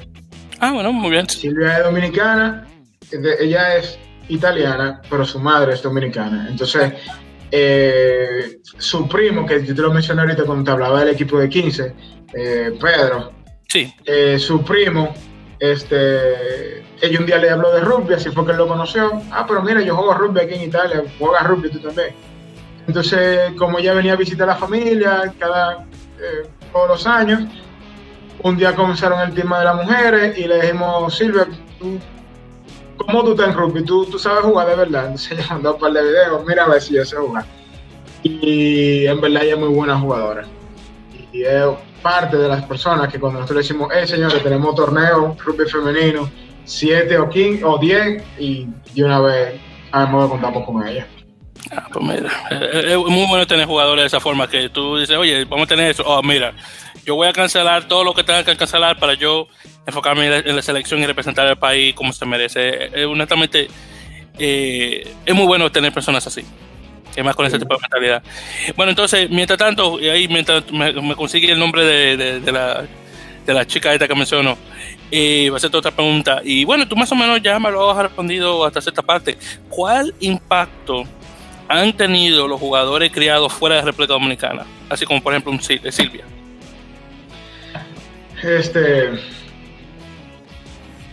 como te decía ahorita, cuando tú solamente juegas con la gente que tú tienes alrededor, eh, que tú te aprendes lo que hace el equipo contrario, comienza a perder sentido, comienza a perder eh, sabor la cosa. Eh, una de las principales cosas que han hecho los jugadores que vienen de fuera, aparte de que cuando ellos vienen, son, son dos cosas. Primero, cuando participan en los entrenamientos, hay cositas, como yo te decía, yo te puedo decir una cosa que, tú tienes, que tú, te puede ayudar a mejorar tu, tu juego de rugby. Pero mejorar todo es difícil, tienes que tener mucha experiencia, mucho conocimiento para tú ayudar 100% a una persona a mejorar eh, su juego de rugby 100%. Ahora, cuando ellos vienen, cada quien tiene su falencia y cuando tú tienes esas cosas que tú tienes que mejorar, cuando te dicen, mira, prémalo dando pase, haz esto y esto y esto, y tú mejoras el pase. Y tú haces esto, aquello y lo otro, y tú mejoras el pase. El que tiene malo tacleo, el que no sabe correr mucho, cada quien tiene sus cosas eh, débiles. No es lo mismo yo que aprendí a dar pase, viendo videos cómo se da pase, y tuve yo que aprender yo a dar pase, a que una gente que tiene eh, coaches con mucha preparación, que de verdad hizo ejercicios para aprender a dar pases, que ven y te digan, no, mira, la cosa la hace así y así. En verdad ha sido una experiencia bastante enriquecedora para nosotros contar con los, con, tanto con la jugadora como los jugadores eh, que practican, que hacen rugby en Estados Unidos y que han venido aquí a República Dominicana, tanto sea a entrenamiento y a partido. Aparte de que, como te decía, no es lo mismo. Eh, yo, por ejemplo, para aprender a jugar me tomó eh, algunos 5 o 6 años practicando y jugando y no sé qué, para aprender a jugar rugby. Sin embargo, tú tienes allá los chicos, primero comenzaron con, con una edad muchísimo más temprana, entonces cuando tú los pones a jugar, entonces ya son ya saben más que lo que yo sé. ¿Entiendes? Y, tengo 11 años jugando, tienen más experiencia, han tenido más, más juegos internacionales, casi siempre tienen mejor capacidad, eh, mejor entrenamiento físico, porque aquí, si bien es cierto que tenemos un buen fenotipo, que somos grandes, que son fuertes, que somos rápidos, pero también somos medio vagos a veces. Entonces, ay, que no me gusta ir al gimnasio, ah, no, pero que yo practico hoy, ya yo no tengo que hacer pesas. Sin embargo, allá la filosofía del deporte es diferente. Allá un atleta sabe que tiene que ir al gimnasio y, que, y tiene que tener una dieta balanceada y todo eso. Aquí de repente nos estamos comiendo un chimi, que la yaroa, que la cerveza. ¿Entiendes? O sea, es totalmente diferente. Y cada vez que nosotros tenemos la oportunidad de que uno de los jugadores que está eh, allá en Estados Unidos eh, participe con nosotros, siempre le agrega al equipo y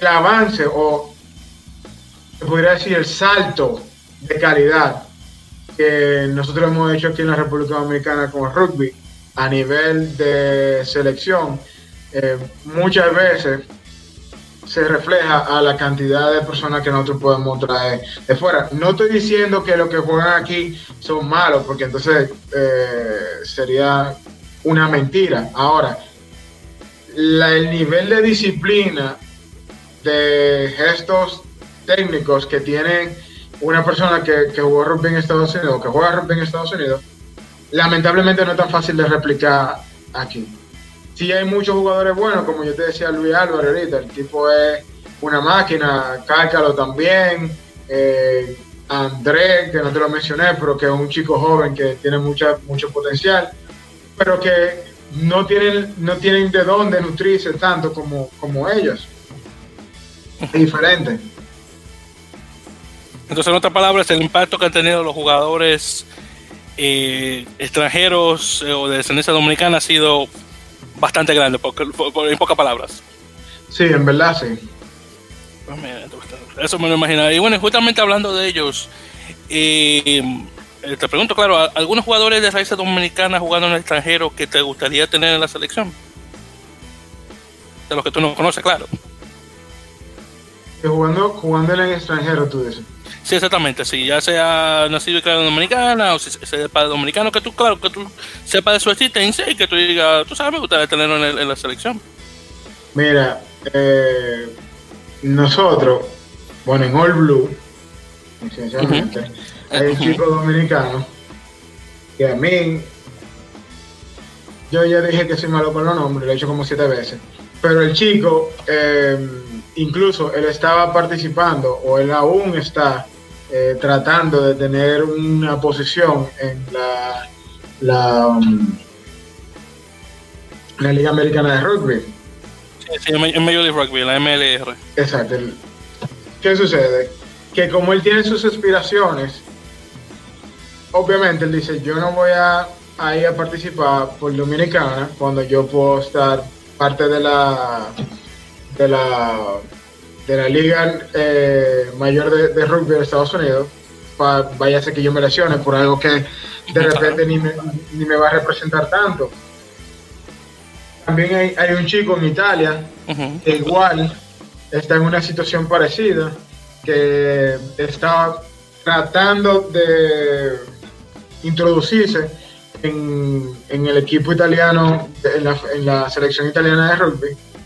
Obviamente eh, es bueno, pero como te dije, eh, mientras tanto, yo espero que entren, mentira, yo espero que entren a, a, la, a la, selección o que, o que, sean seleccionados, pero a nosotros nos gustaría que ese tipo de, de, de, de de personajes, de elementos, de jugadores, de chicos, participen con nosotros. Y volvemos con mujeres. Eh, hay mujeres que por X o por Y son muy buenas, pero como tienen mejores oportunidades que jugar con el, con el equipo, ya el, el que está en Estados Unidos, que juega con el equipo dominicana, no juega en el equipo dominicana porque, por lo que le vamos a pagar, porque no tenemos ni uno. O sea, no hay claro. ni uno, aquí no hay. De nada. Es de los cuartos de nosotros que lo estamos haciendo, para que no saben. Eh, lo hace más por decir, yo estoy representando a República Dominicana. Y eso es lo que nosotros agradecemos. No es que tú lo estás haciendo porque nosotros te estamos dando algo. Tú lo, estás haciendo, lo están haciendo porque se sienten comprometidos con el desarrollo del deporte de la República Dominicana.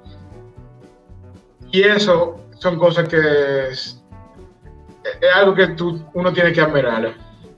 A veces se desprenden de cosas, eh, casi siempre dinero, pasaje, ayuda a otros jugadores que tal vez no tienen, principalmente los que están aquí en Dominicana, que no tienen tal vez los recursos, pero sí hay muchos jugadores, eh, principalmente eh, en Estados Unidos, Italia y España, que están tratando, son chicos jóvenes, estamos hablando de 19, 18, están tratando de, terminar de subir ese escalón de, en su vida profesional de rugby y simplemente de aquí lo único que le podemos desear es muchísima buena suerte nosotros esperemos que lo logre para decir, mira ese tipo de dominicano, mira dónde está. Pero a nosotros nos gustaría que estuvieran con nosotros, claro que sí. Por supuesto. Eh, eh, y bueno, ahora que tú mencionas a, a, a, España, ¿algún jugador o algunos jugadores en particular dominicanos que estén jugando allá que tú conozcas? Este, sí, eh, aquí teníamos un chico, um, se llama Juan, él jugó con nosotros en la selección, duró dos años jugando con nosotros. Bueno, él fue, él, él estaba en Italia, pasó a España y después volvió a Italia nuevamente. Por eso yo te menciono Italia, porque no sé por qué nosotros conocemos más gente en, en Italia que hace rugby dominicano que, que en España. Pero allá hay otro chico que, bueno, cuando se hizo aquel movimiento de los titanes, yo te dije que le cambiaron el nombre de los osos, la UAS, los titanes de la UAS. Uh -huh. eh, hay un chico que se llama Oliver, que una máquina, eh, muy buenos movimientos de piernas, muy buenos pases, y se fue a vivir a España, entonces él está ya haciendo, haciendo rugby, y siempre veo las fotos de él, sigue siendo igual de buen jugador. pero la, la, cantidad de jugadores que nosotros conocemos, que nosotros pudiéramos nombrar más, está en, en Europa, está en Italia. Luego España aparece en...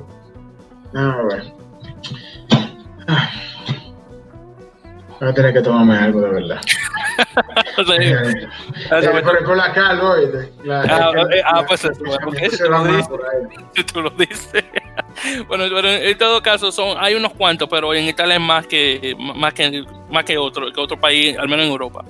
Sí, el, en, en, Italia, eh, como te mencionaba a Silvia ahorita, uh -huh. eh, Juan que te lo mencioné ahora también, él ahora está en Italia. Eh, también hay un chico que se llama, hay dos que se llama, hay uno que se llama Mario y hay otro Juan, que está también ahí en Italia.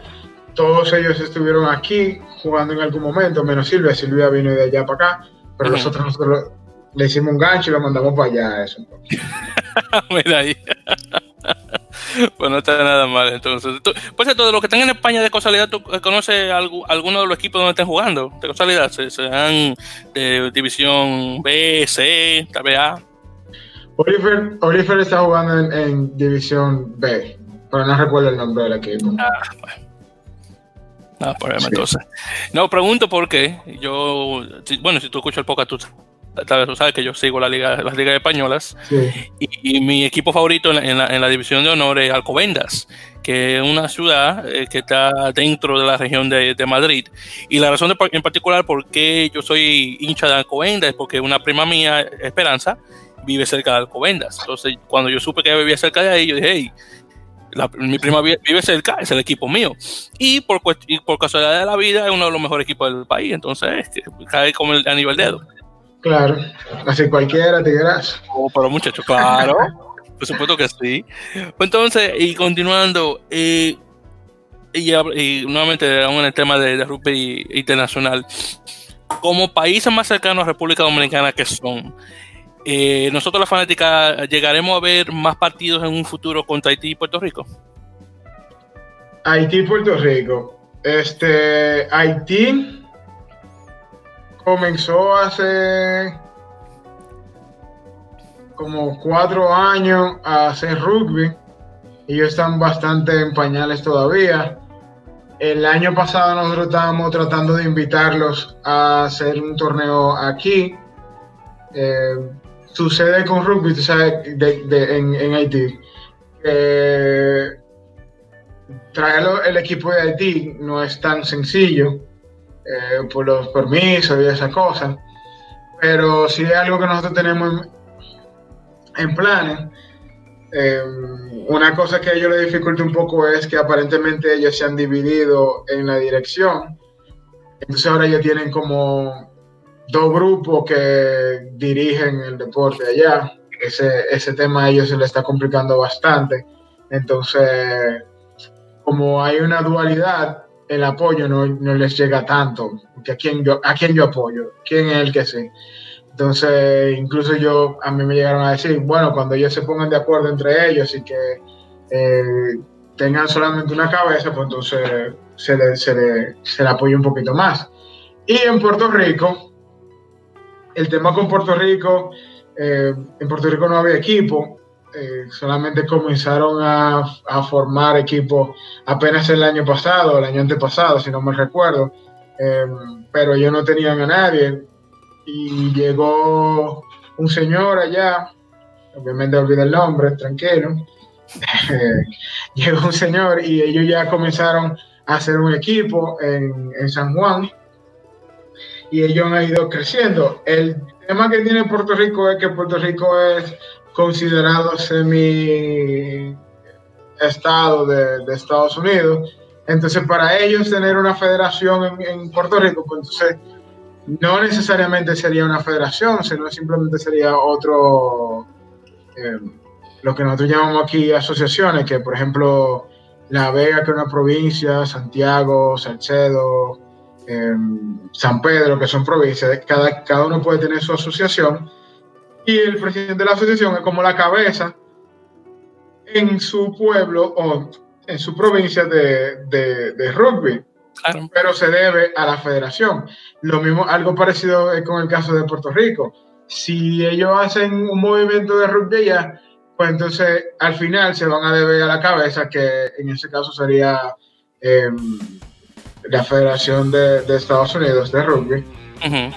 No, no me pudiera meter más en detalle de eso, porque en verdad no sé cuál es el arreglo que ellos tienen, o si tienen algún tipo de arreglo, pero muy probablemente es así, porque así es que ellos, ellos son parte del territorio de Estados Unidos. entiendo. Perfecto, entonces. Eh, y bueno, tú eh, mencionaste anteriormente a, Cuba y honestamente a Cuba, eh, a mi opinión, como que se han desaparecido del mapa porque honestamente ya no escucho de lo que está saliendo de la isla. No sé si tú te habías escuchado algo sobre el equipo o, los equipos que tienen ellos o algo, porque no sé, honestamente no sé qué ha pasado. Lo que pasa con lo que está pasando con Cuba ahora mismo es que, bueno, como yo te decía ahorita, Cuba son más estructurados que, nos, que cualquier otro país latinoamericano y son, más, son más estructurados eh, en todo el sentido de la palabra. Eh, en deporte, en Cuba, el rugby es un deporte recreativo, no de competencia. Como no es de competencia, pues entonces eh, ellos ya no pasan, no, los, no les permiten pasar de reunirse y jugar. No tienen selección, no tienen nada de eso. Bueno, no tienen selección en el, en el sentido de que no tienen entrenamiento para ese grupo en específico, pero por eso es que no se escucha tanto del equipo de Cuba. Ahora, ellos están luchando para que el gobierno de Cuba ya los eh, acepte el rugby como un deporte de competencia, porque el rugby ya es un deporte olímpico. Entonces, ya amerita que, ellos eh, participen. Y yo te voy a decir una cosa, cuando ellos lo hagan, va a ser un equipo que, hay que remer. Bastante eh, competitivo y hay que, hay que tenerle miedo. Muy bien, entonces. Y regresando al ámbito dominicano actual, eh, bueno, además de lo de, cómo está la cosa con el COVID-19 y demás, pero eh, ¿cómo está el rugby actualmente dentro de Dominicana ya en estos pasados años? después de que el deporte se ha hecho olímpico, eh, se ha dado a conocer más, eh, no sé, hay más personas que, por ejemplo, ven el deporte y dice, tienen una vaga idea de lo que están viendo, que no es solamente fútbol americano, ¿cómo, tú, lo, cómo tú lo dirías actualmente en el país? Nosotros, este, tuvimos una época dorada que fue cuando el, antiguo ministro de Deporte, el señor Jaime David, eh, se le metió lo que la gente le dice una loca idea de apoyar rugby y, en verdad nos dio un empujón. Tú has visto ese empujón que, que, tú, tú, estás parado y alguien te empuja que quiere que tú, como que para que tú te caigas, por lo que tú haces que sigue corriendo para adelante. Eh, lo conozco bien, me ha pasado. E, eso no pasa a nosotros con, con, con Don Jaime. Él nos dio un empujón que tal vez, si yo no estoy diciendo que nosotros somos la, la organización más eh, eficiente que pueda existir. Pero él nos dio un empujón y con ese empujón lo que nosotros hicimos fue seguir corriendo para adelante. Y el rugby comenzó a crecer, a desarrollarse. Nosotros en aquel tiempo llegamos a tener un evento de rugby touch con equipos de 10 integrantes. Teníamos 32 equipos jugando en el mismo torneo. Nada mal obviamente todo eso era recurso económico que nosotros ninguno de nosotros tenemos. Eh, y al momento de que se mueven a don Jaime como ministro de deporte, pues entonces eh, ya la visión que tenía el Ministerio de Deporte era un poquito diferente hacia los deportes no tradicionales, que era como nosotros éramos considerados en aquel tiempo. O todavía seguimos como un poco deporte no tradicional, porque en verdad el rugby no es un deporte tradicional de la República Dominicana. Pero aún así, nosotros nos mantuvimos y seguimos trabajando, seguimos saliendo, seguimos eh, tratando de tener resultados en los torneos internacionales. Este, y algo que sí aquí se puede decir que, cambió, era que antes tú le decías a la gente, yo juego rugby, y te miraba y como que bueno, esto tiene que ser algún tipo de juego en el PlayStation o algo así.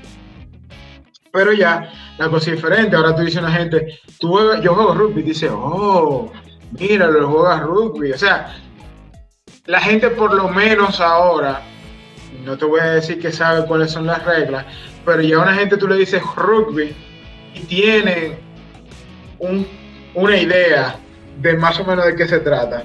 No tan ligada al fútbol americano como lo era antes. Algo que también nos ayudó fue la película de Invictus, que salió hace pocos años. Aquí se, se dio em, se, estrenó en los cines y la gente fue y la vio. Y la gente veía eso, que es lo que ellos están jugando. Ah, eso es rugby. Oh, mira, un deporte se llama rugby. Vieron más o menos cómo se juega, no sé cuándo. Yo tuvieron una cierta noción. Ya cuando tú le dices rugby, ya no es que tú estés tirando una piedra en el vacío que no cae nunca. Por lo menos ahora tú dices rugby y suena el, el y te dice, ah,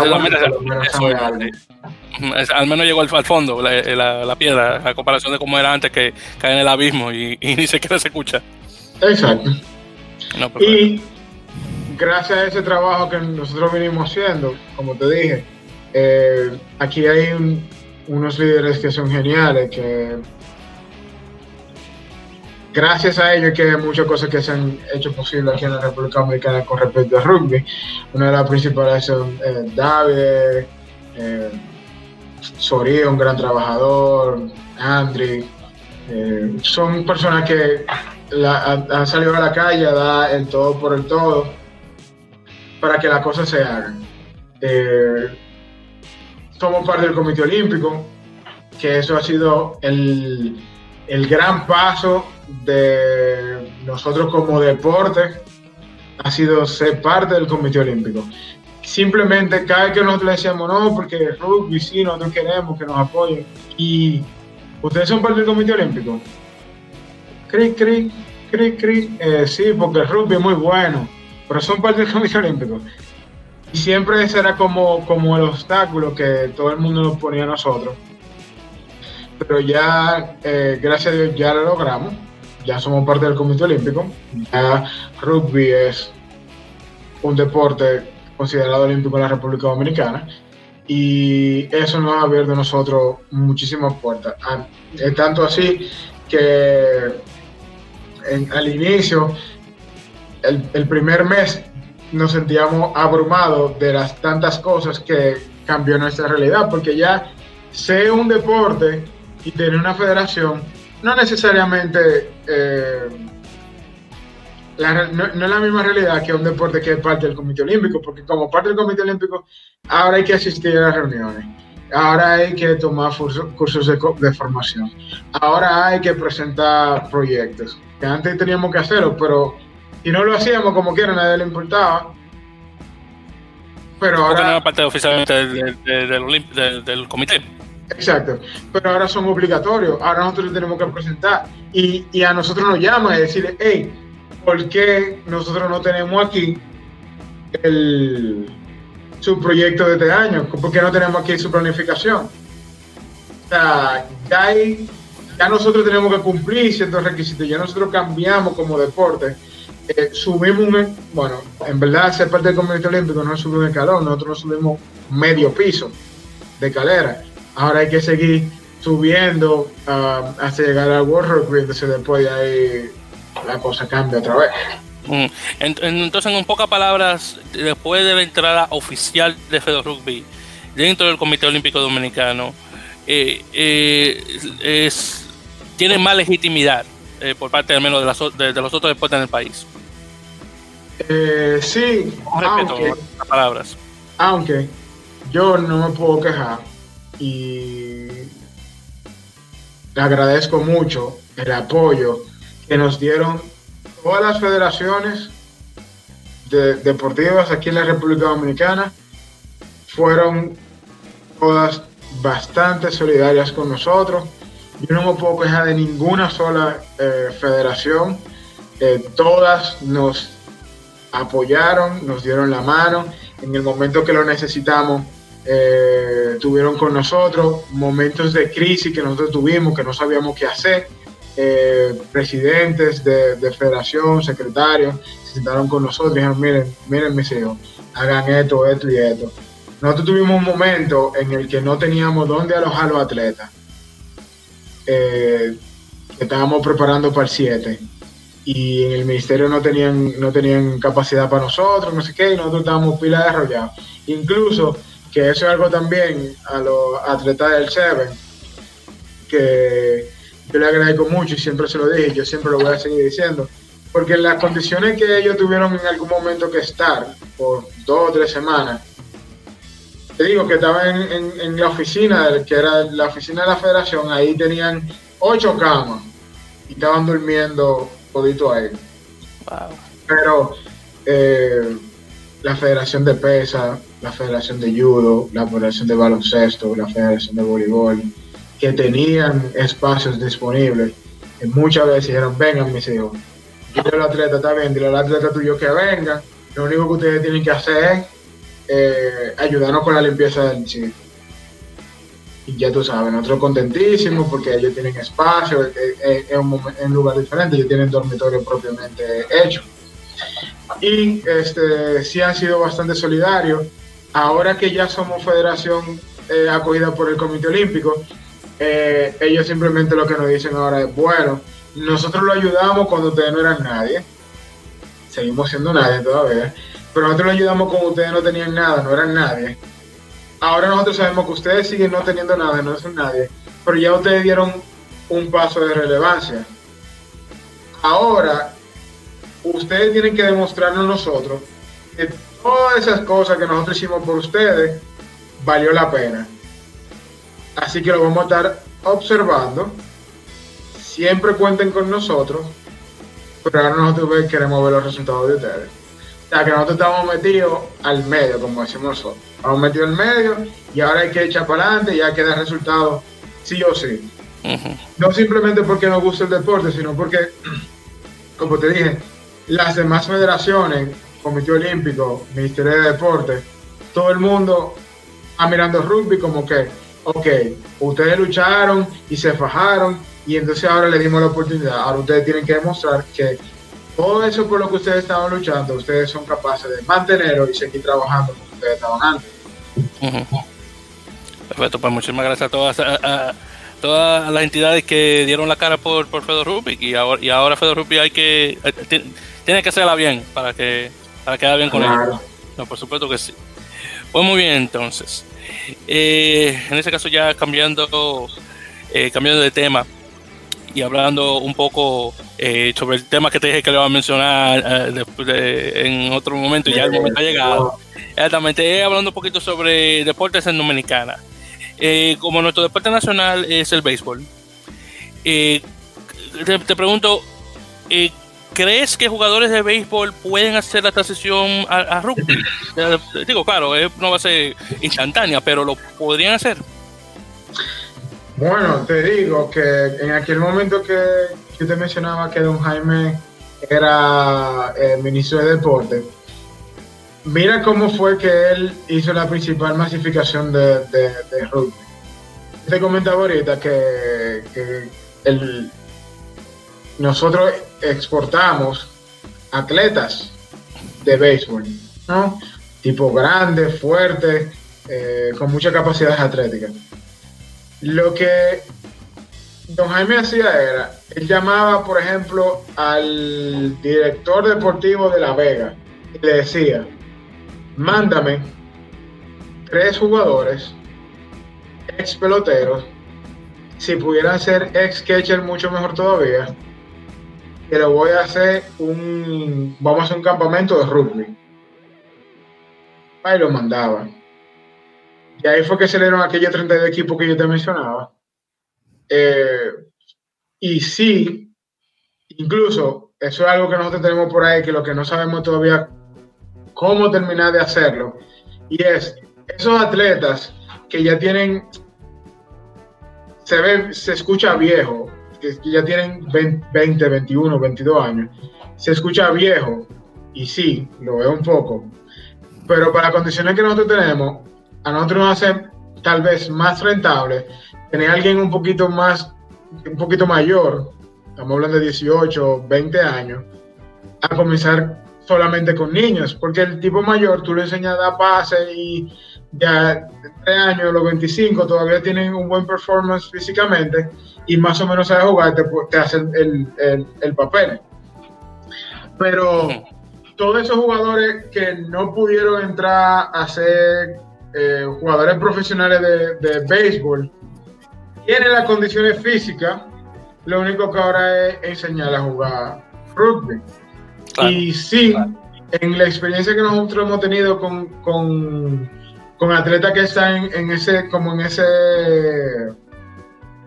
en esa etapa, como que, oh, ya yo tengo 18, 19, 20 y no me contrato ningún equipo de pelota, pues entonces no, con la, la experiencia que nosotros hemos tenido es que cambiarlo para rugby no es tan difícil.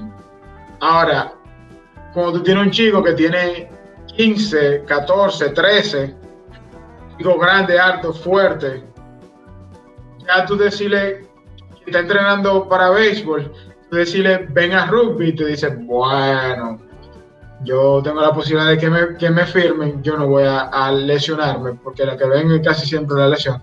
No me voy a lesionar hacer algo que ni siquiera me pagan. Pero ya después que tienen que pasar esa etapa, y ellos saben que no van para ningún lado, lamentablemente. uno lo dice a, chiste, pero así que, son, así que funcionan las cosas. Cuando ellos se dan cuenta que no van para ningún lado, pues entonces ahí sí tú le puedes, hey, yo tengo esto, rugby, tú puedes ser selección nacional, tú puedes viajar y todo ese tipo de cosas, pues sí se hace, sí se hace esa transición. Muy bien. Y tú más o menos mencionaste sobre eh, cosas catchers que parece que pueden hacer, pueden hacer un buen papel en rugby, pero en, en, general, algunas habilidades del béisbol que pueden ser usadas en rugby. Oh, yo, nosotros tenemos aquí una comunidad francesa bastante amplia. Aquí nosotros tenemos muchos franceses y mucho italiano.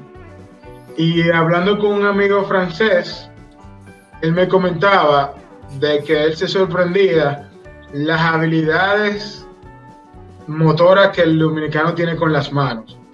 O sea, nosotros somos muy hábiles con las manos. Y claro que tenemos que hacerlo así, porque estamos hablando de que la pelota de béisbol es más pequeña que la palma de la mano. Bueno, abarca la, pelota casi con la, mano, la, palma de la mano. Lo que significa que la coordinación motora de las, de, las manos para la pelota de, de, béisbol hace que se, se, se desarrolle más. Exacto. Eso está cogiendo la pelota con la mano, no sé qué, y te tira y yo paro. Y, porque yo no sé si tú has visto los niños, pero cuando yo era muchachito, yo aparaba, yo tiraba y aparaba con la misma mano. Incluso, una vez yo traté de jugar pelota y una vez era un batazo y yo lo que hice fue que la agarré con la derecha y la metí al guante porque era con el guante que yo la tenía que parar. Y la agarré con la derecha y la metí al guante. Pero lo que te quiero decir es que ese, esa mm, motricidad que nosotros tenemos en las manos de agarrar cosas por, por la práctica de jugar pelota, o sea, con, con, cosas pequeñas y eso ayuda a que cuando tú tienes un balón de rugby que es muchísimo más grande, entonces te haga más fácil la manipulación. Claro. Ya la otra parte sería el pase y esas cosas. Pero en tema de, de, atrapar, llevar, eh, guardar, correr con el balón en la mano, eh, incluso correr con el balón con una sola mano, el hecho de jugar pelota a nosotros nos ayuda mucho. La otra parte es que la pelota, si tú no estás parado, tienes que estar corriendo aunque la mayoría del tiempo te la pasa parado, pero la otra parte tiene que ser corriendo. O sea, que tenemos que aprender a correr. Eso es algo que tienen que, saberlo hacer. Y el se va corriendo.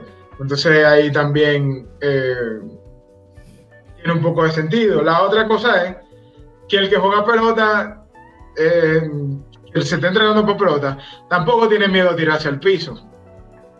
Porque se deslizan y ese tipo de cosas. Eh, en el home, primera, segunda, tercera, en toda la base no se puede deslizar. Y en el rugby, la mitad del tiempo que uno coge la pelota, siempre, casi siempre va por el piso. O sea, o cuando está en defensa, que uno taclea a alguien, igualmente va por el piso. O sea, para nosotros caer al piso no es algo fuera de nuestra naturaleza. ¿Entiendes? Y la otra, la otra cosa es eso ya lo cambiaron un poquito ahora en, la Liga Profesional de Béisbol de Estados Unidos. Pero antes, según yo tengo entendido, porque como te dije, yo no soy muy de béisbol, pero según yo tengo entendido, se lo quitaron. Tal vez saben más que yo de eso.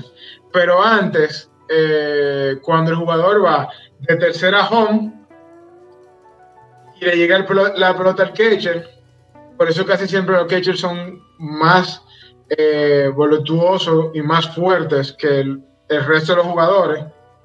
Cuando, el cuando la eh, ideónicamente hablando, como sea que se diga.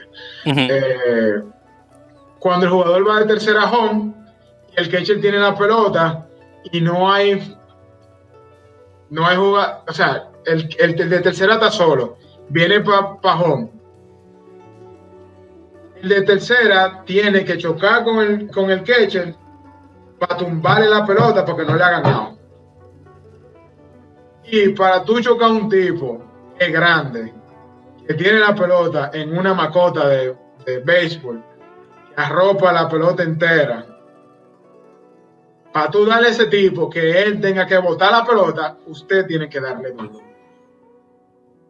Lo que significa que el jugador de béisbol no necesariamente es ajeno a ese contacto físico. Obviamente, no es un contacto físico de que, todos los días, tú, que, cada vez que tú bateas, tú en tercera tienes que correr a estrellarte con el, de, catcher. Eso tal vez pasa dos o tres veces, o tal vez una vez, o tal vez ni siquiera pasa en un partido completo. Pero ellos saben que la posibilidad existe.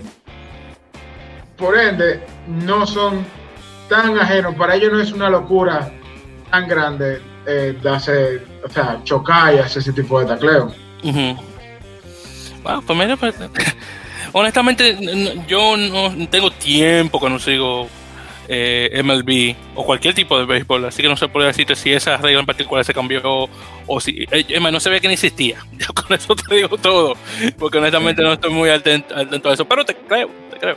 Entonces, hablando en particular de. y en, bueno, realmente en general, ¿cuál jugador dominicano de béisbol puedes ver haciendo esta sesión a rugby? Ya sea, vamos a decir, no tiene que ser de ahora mismo, puede ser de los viejos, cuando estaba en su auge. Que tú dices, tú sabes, ese yo lo puedo ver jugando rugby. O que ese si, si todavía tuviera joven lo hubiera jugando rugby. Eh, sí, bueno, si tuviera un jugador americano de béisbol, ya sea de, ahora o de los viejos tiempos, que tú tal vez lo puedes lo puede ver, tal vez jugando en el campo de rugby. Te digo una cosa, ¿tú sabes quién es Sammy Sosa? Oh, pero después yo, claro. Ya no lo reconozco ya porque está demasiado blanco, pero sí lo conozco. Tú conoces a Sammy Sosa cuando era Prieto, por así decirlo. Exactamente, sí, exactamente. Vamos, Sammy Sosa en su, tiempo cuando era de vela negro.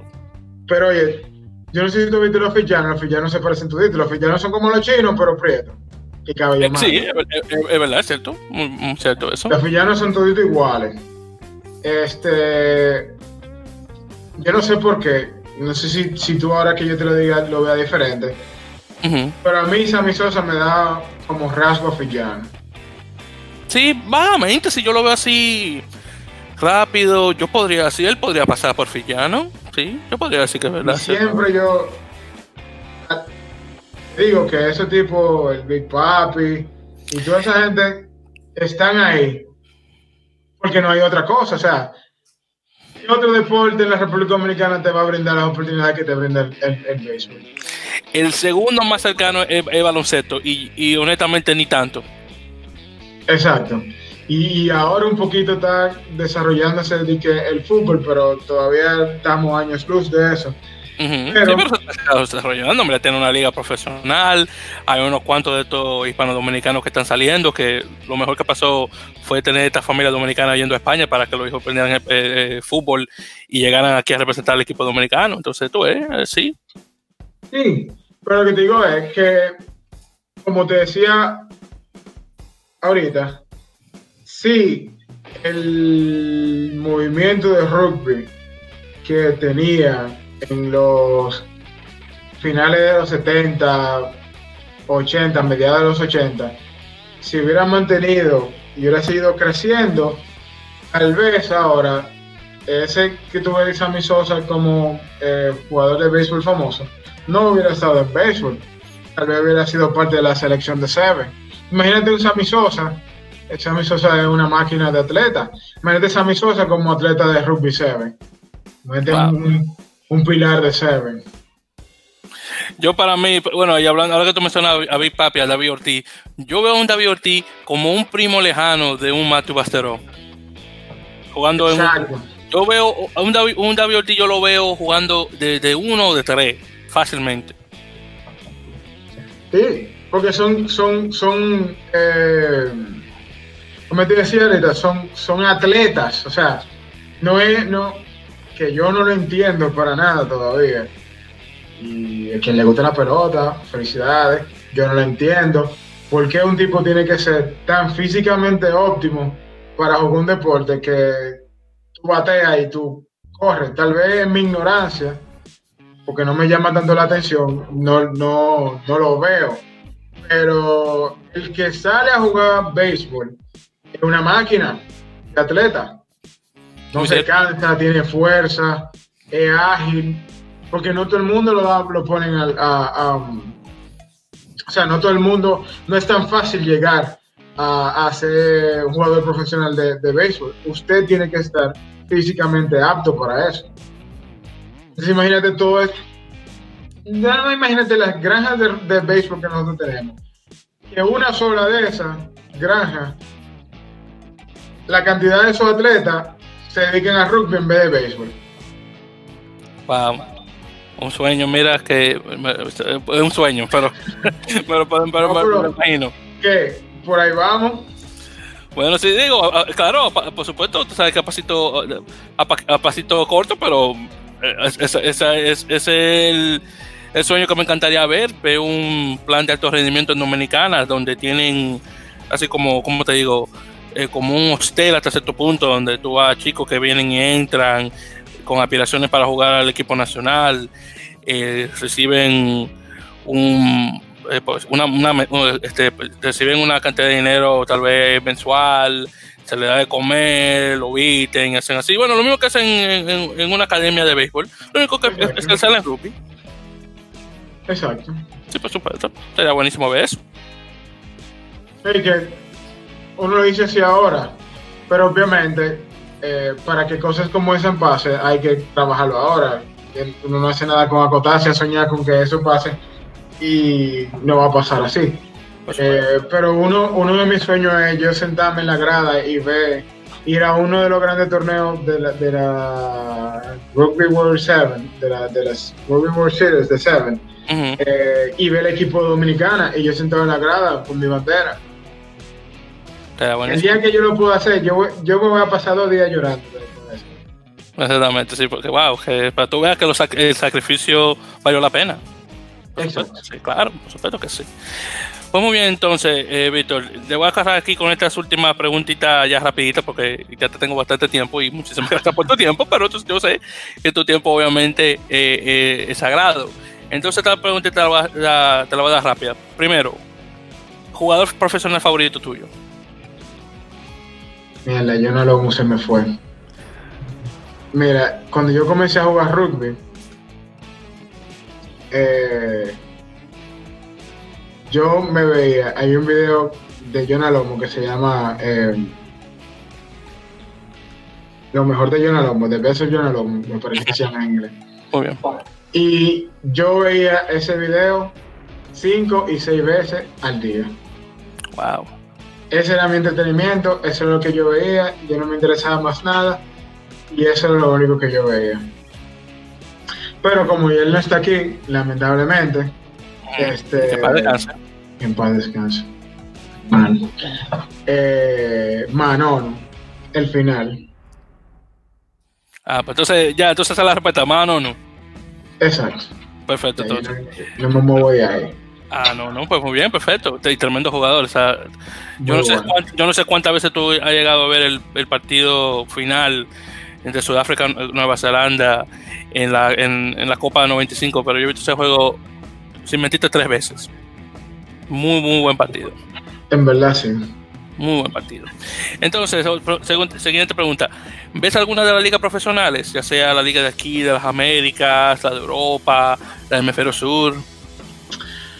Mira, nosotros aquí, por el tema de eh, televisión y transmisión, o sea, a nosotros casi, para yo verlo casi siempre por, por YouTube,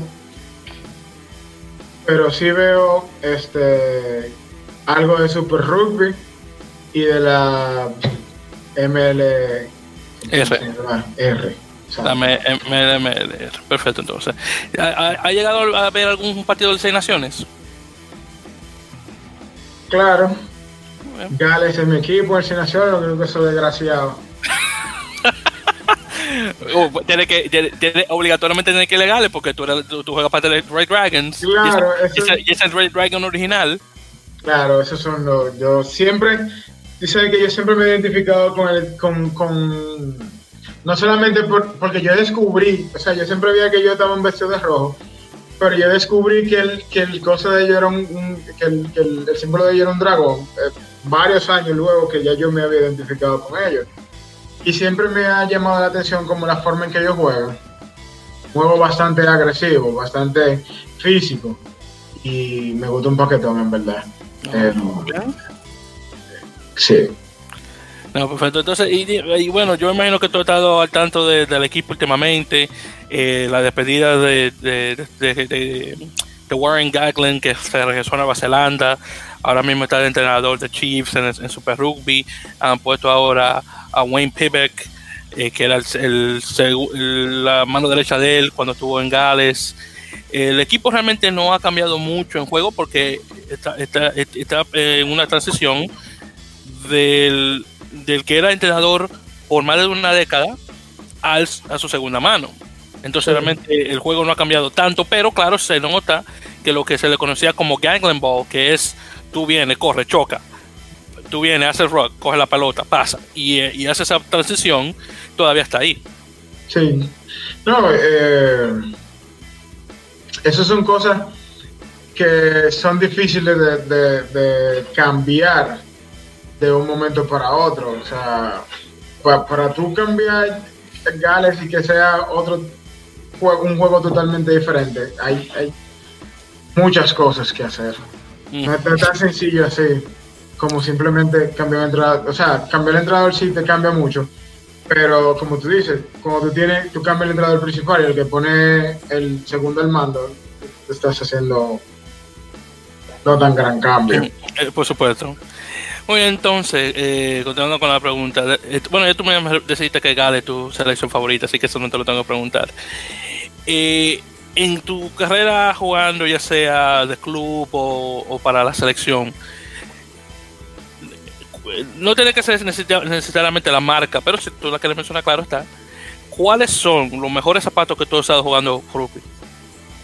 Los mejores zapatos que yo he estado jugando rugby. Exactamente, ya sea, sea por, por, marca o un modelo en particular, o si es de con los. Porque yo sé que tienen dos tipos de, de, los clavos que se usa para. que están los que son. los que se meten en la tierra y los que son.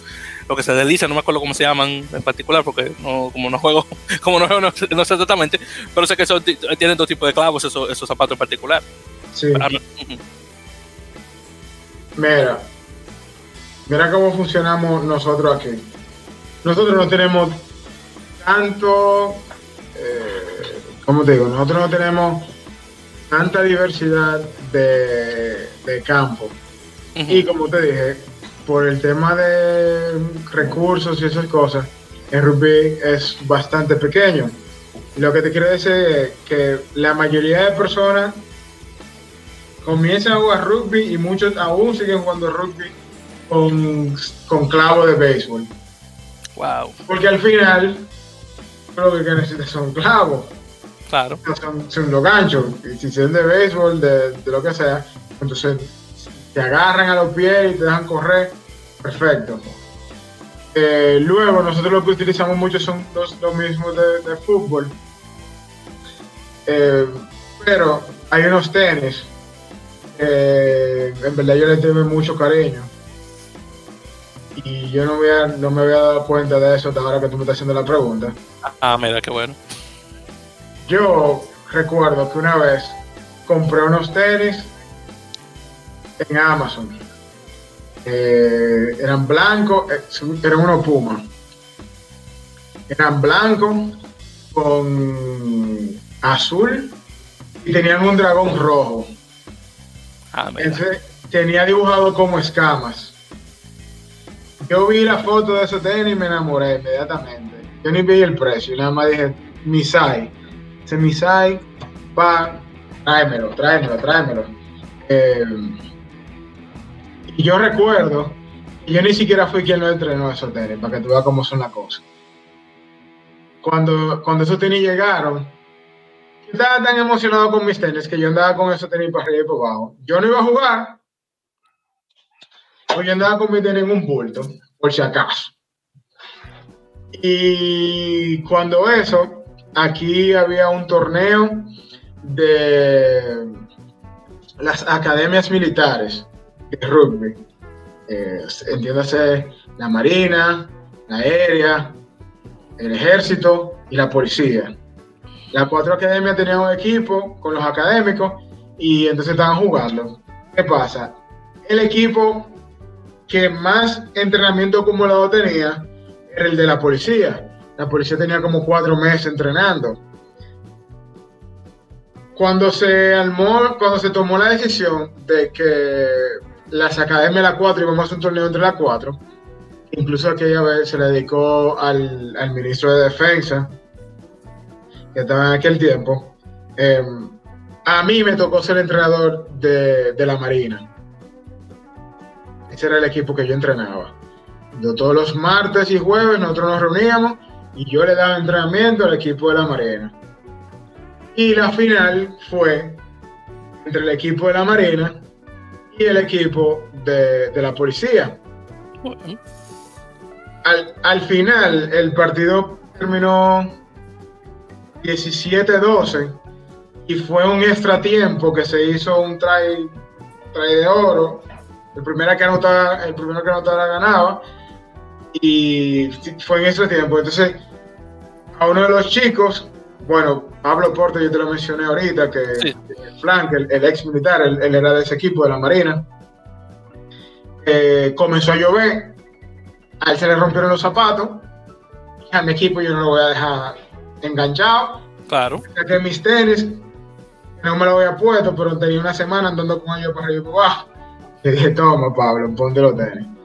Lamentablemente me hicieron un try ahí, el árbitro no vio dos o tres cosas y nada, perdimos, pero esos son los tenis, ¿verdad? A mí me marcaron. Yo hice muchos partidos con esos tenis. ¿Y, ¿Y qué pasó con ellos? ¿Se destruyeron y ya nomás? Este. No. Ellos se destruyeron, sí, pero todavía seguían buenos.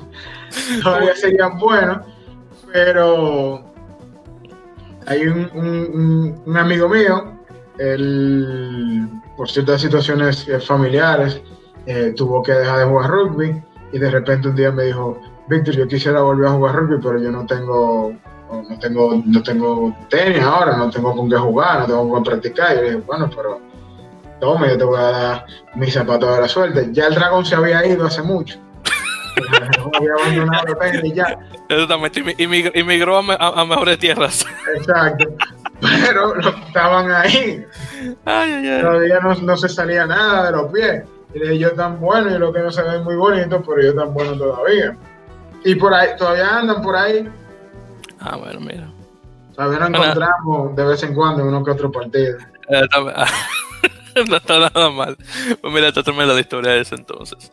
Pues muy bien, entonces ya para ya, ya terminar aquí con, con unas cuantas aquí medio rapiditas. Entonces ya me mencionaste que tú ves eh, MLR eh,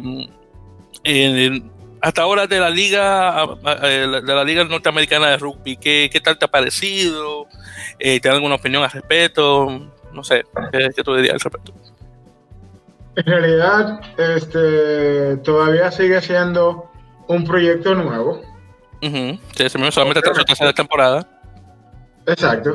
Eh, comparado también hay que tomar en cuenta de que Estados Unidos no es de esa tradición de rugby, como otros, como que no pasa lo mismo. Tú, ves la transmisión del, del, partido de rugby de la MLR y lo ves una de Super Rugby y el Super Rugby está lleno el estadio. y la, MLR de repente nada más están llenos los, asientos de atrás y los de adelante están Está masivos, exactamente, sí. ¿Entiendes? Eh, otra cosa es que me parece también que lo están haciendo bastante eh, bien, es que los, narradores van educando a las personas o al, televidente, tanto el televidente como a la persona que está en el partido, qué es lo que está pasando, porque como te como no son cultura de rugby, de repente ellos ven que hay un line out y que agarran al tipo y lo, lo levantan y como que, oh, ¿y qué están haciendo esta gente?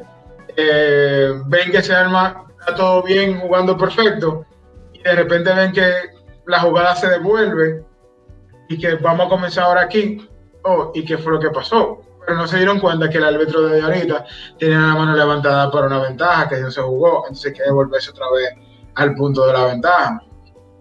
Son cosas que les va a tomar su tiempo, obviamente, eh, tomando en cuenta de que Estados Unidos es bastante comercial, o sea, eh, ¿cómo que se llama el sistema económico en el que están?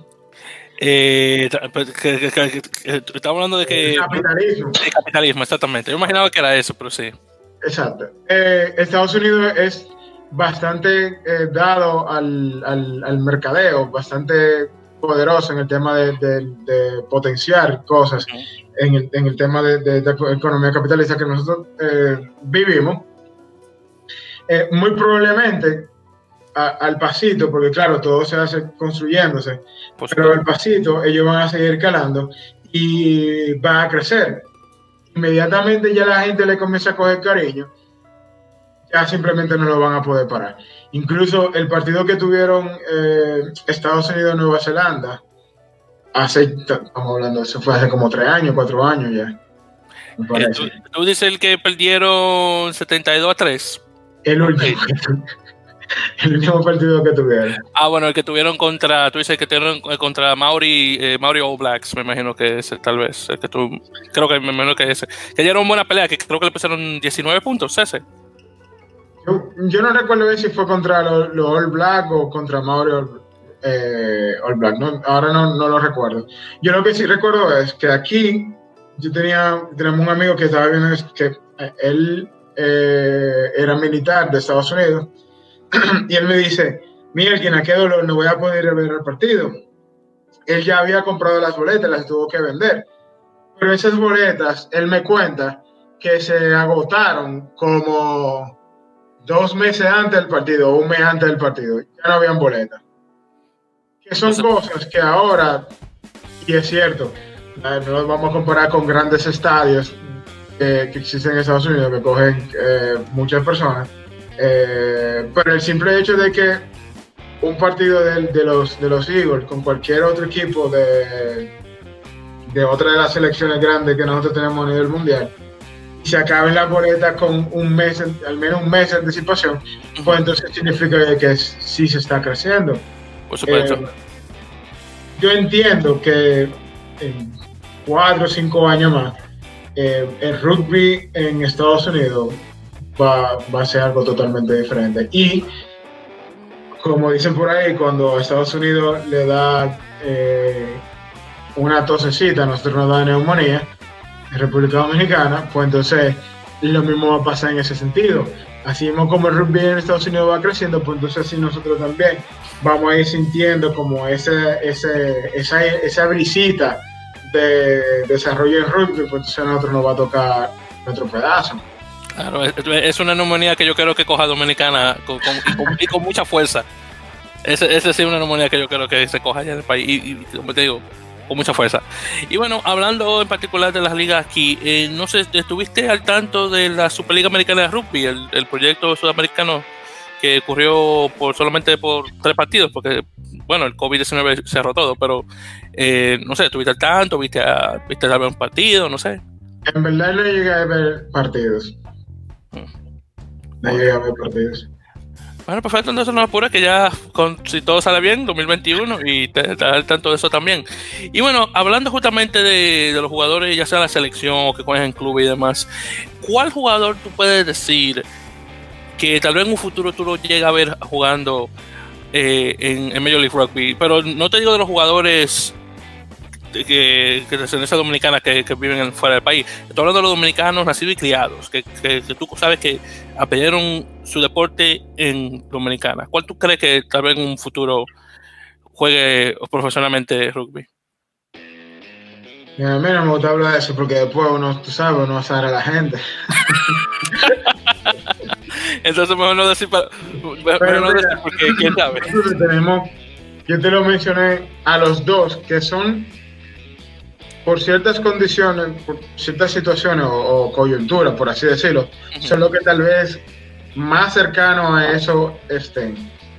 Y es Luis Álvarez, que juega nueve con, con, la, con la selección dominicana. Eh, él, es simplemente muy bueno. Eh, y el otro, aunque él no es dominicano, él es, haitiano en realidad, pero él, ha vivido toda su vida aquí en República Dominicana.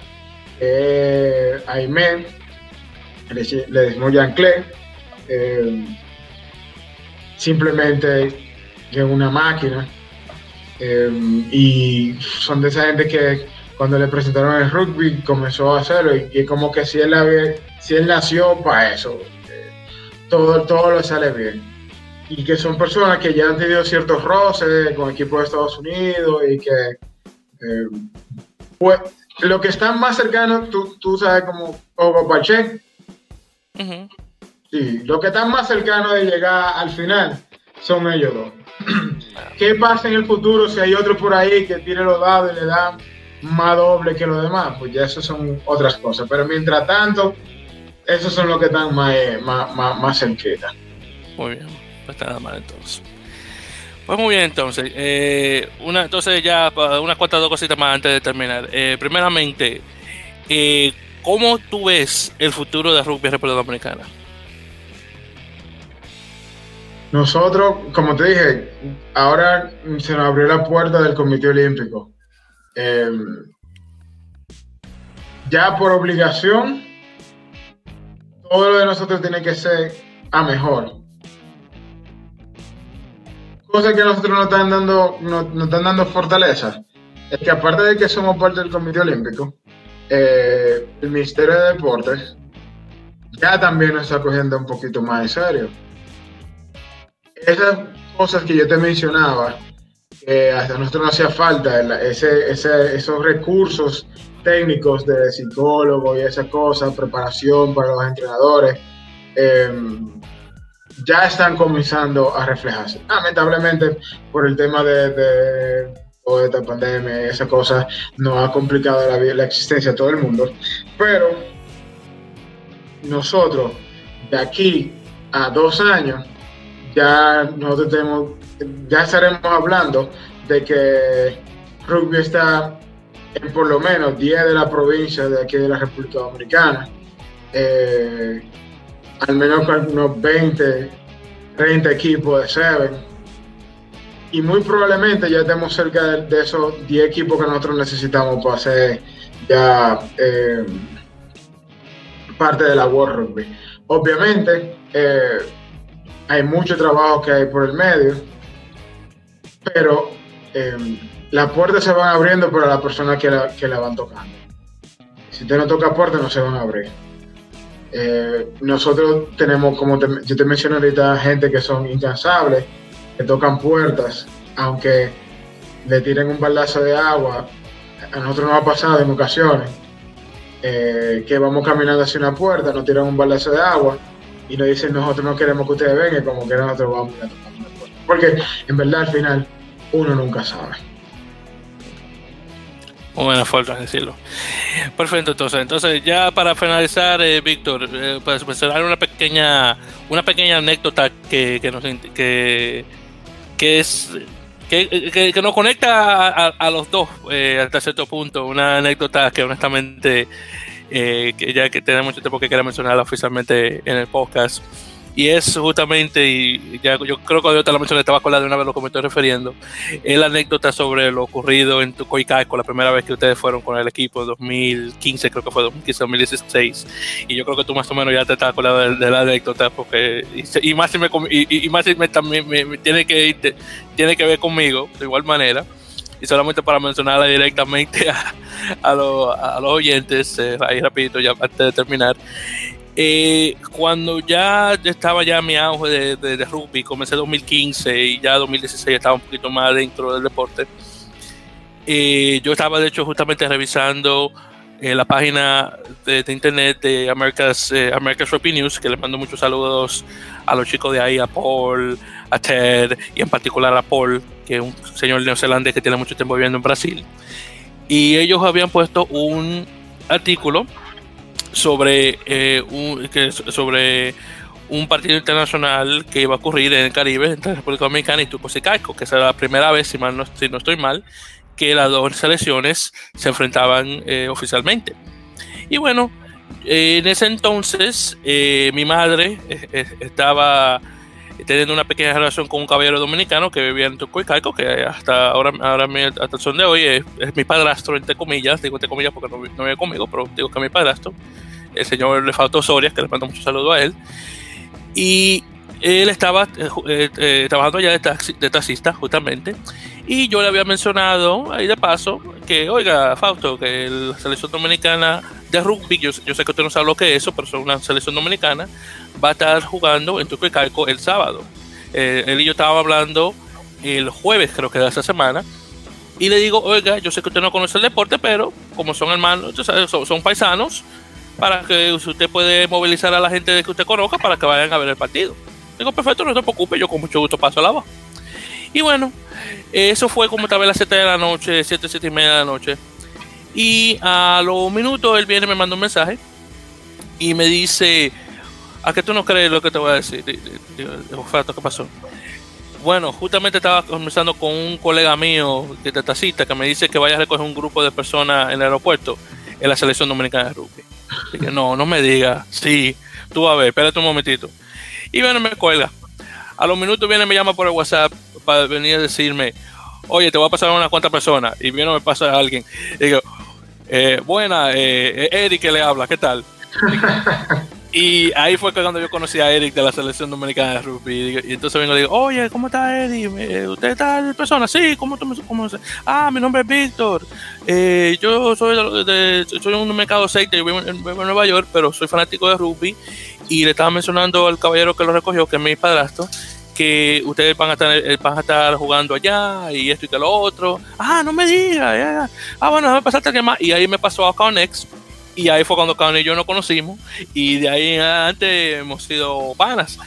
Pero con lo que quiero dejar con esta pequeña, eh, esta pequeña anécdota es como, por casualidad de la vida, yo vine a conectarme con ustedes de la selección dominicana a través del que ahora es esposo de mi mamá. Que es que, que, más pequeño el mundo no puede hacer. Es increíble. Sí, la gente cree que el mundo es grande, pero no así que funciona. Estoy chiquitico. Y sí, esas son cosas, y esas son cosas que eh, en todos lados, pero en rugby es como, como más significativo, no sé por qué, como que uno se emociona más cuando pasan esas cosas. Son detalles, son tal vez coincidencias, que tal vez la gente no, le presta tanta atención, pero en verdad, cada vez que uno conoce a alguien que le gusta el rugby, ya ese es mi hermano, de ahí para adelante. Y entonces, y no, y otra cosa también que me, que, me conmovió mucho de, esa historia en particular y me lo han dicho varios muchachos de la selección y yo estoy seguro que tú también puedes, admitir a eso, eh, la, tremenda ayuda que, les pasó eh, mi padrastro a ustedes cuando estuvieron allá, que fueron mucho con poco dinero y él movió días de montaña hasta cierto punto para darle algo de comer y entretenerlo ahí y demás y honestamente eh, y lo hizo sin ningún sin, sin pedir algo, nada a cambio pero solamente por el simple hecho de que él quiere ayudar a su gente fuera del país.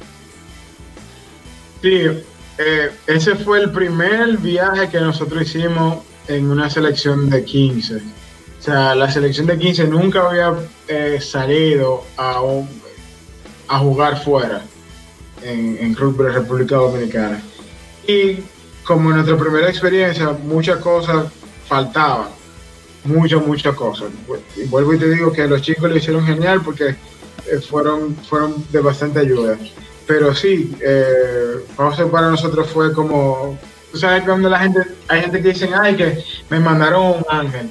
Bueno, él era el ángel de nosotros allá. Aparte de que, de que como tú dices, dio muchísimo viaje con nosotros, porque en Turcos y Caicos las cosas no son tan baratas. Cuando yo vi que un aguacate valía 6 dólares, yo no, pues no se puede comprar aquí. Eh, bueno, así mismo es. Todo, allá es un poquito más costoso de lo normal. Entonces imagínate nosotros que, como tú dices, había algunos chicos que no, andaban con mucho dinero, pero él sí nos movió, eh, vengan por un mercado dominicano, no sé qué.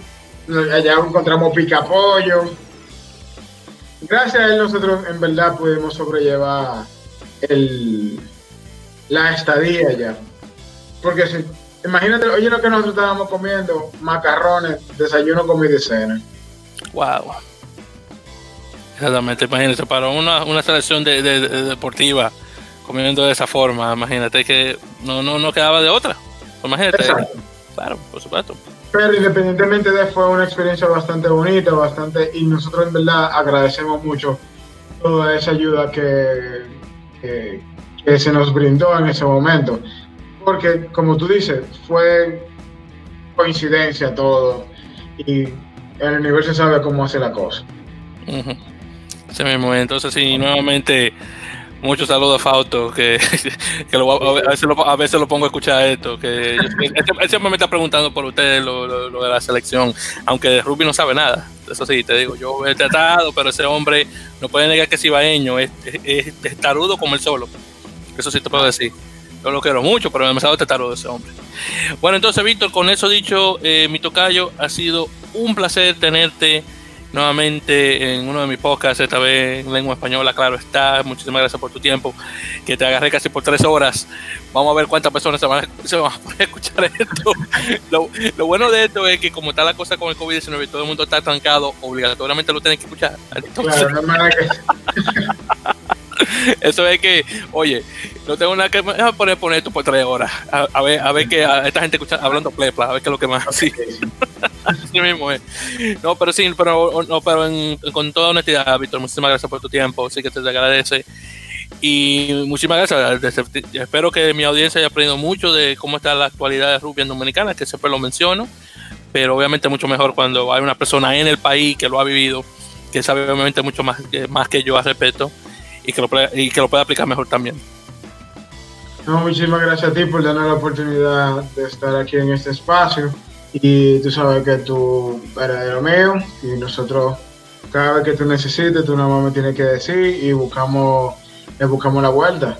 Sabes que nosotros aquí eh, estamos trabajando porque a nosotros simplemente nos gusta el rugby. esto es, esto es lo que yo hago, el trabajo que yo hago por rugby, yo lo hago simplemente tratándole de devolver al deporte las cosas que me dio a mí.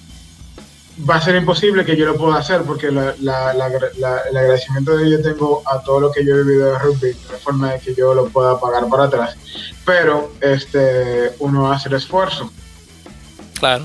No, por supuesto. Y, y yo nunca, honestamente, nunca he jugado porque honestamente yo soy muy cobarde y no quiero lesionarme, por eso que no me puedo jugar.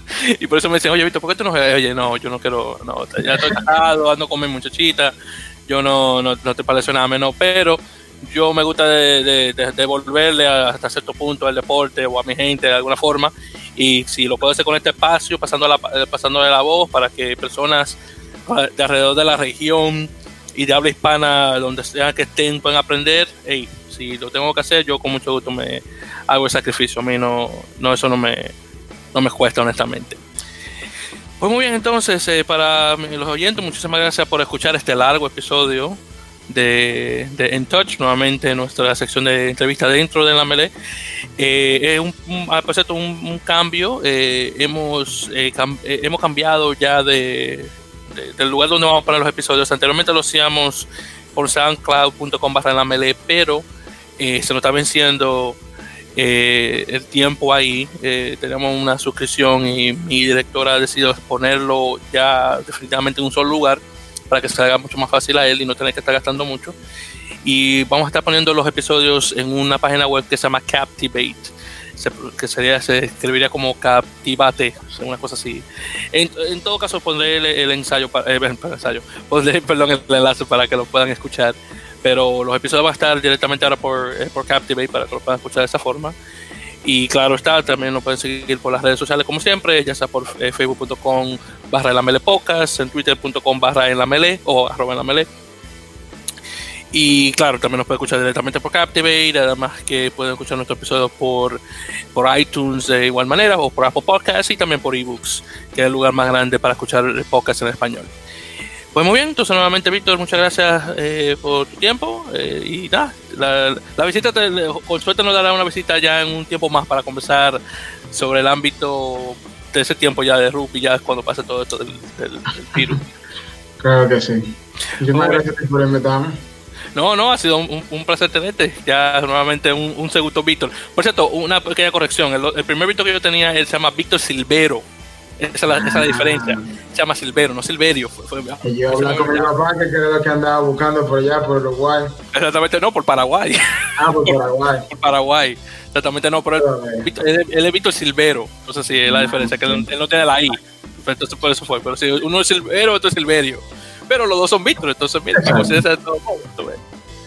Así mismo es. Pero nuevamente, muchas gracias por escuchar, eh, queridos oyentes, nos están escuchando en la próxima ocasión, en otra próxima ocasión. Claro, no hay mucha noticia últimamente, así que estaré, teniendo algunas cuantas eh, entrevistas con varias personas dentro del ámbito de rugby alrededor de las Américas y en España. Y bueno, en todo caso, manténganse al tanto de todos. Claro, a, los oyentes, por favor, eh, lavarse la mano, 20 segundos.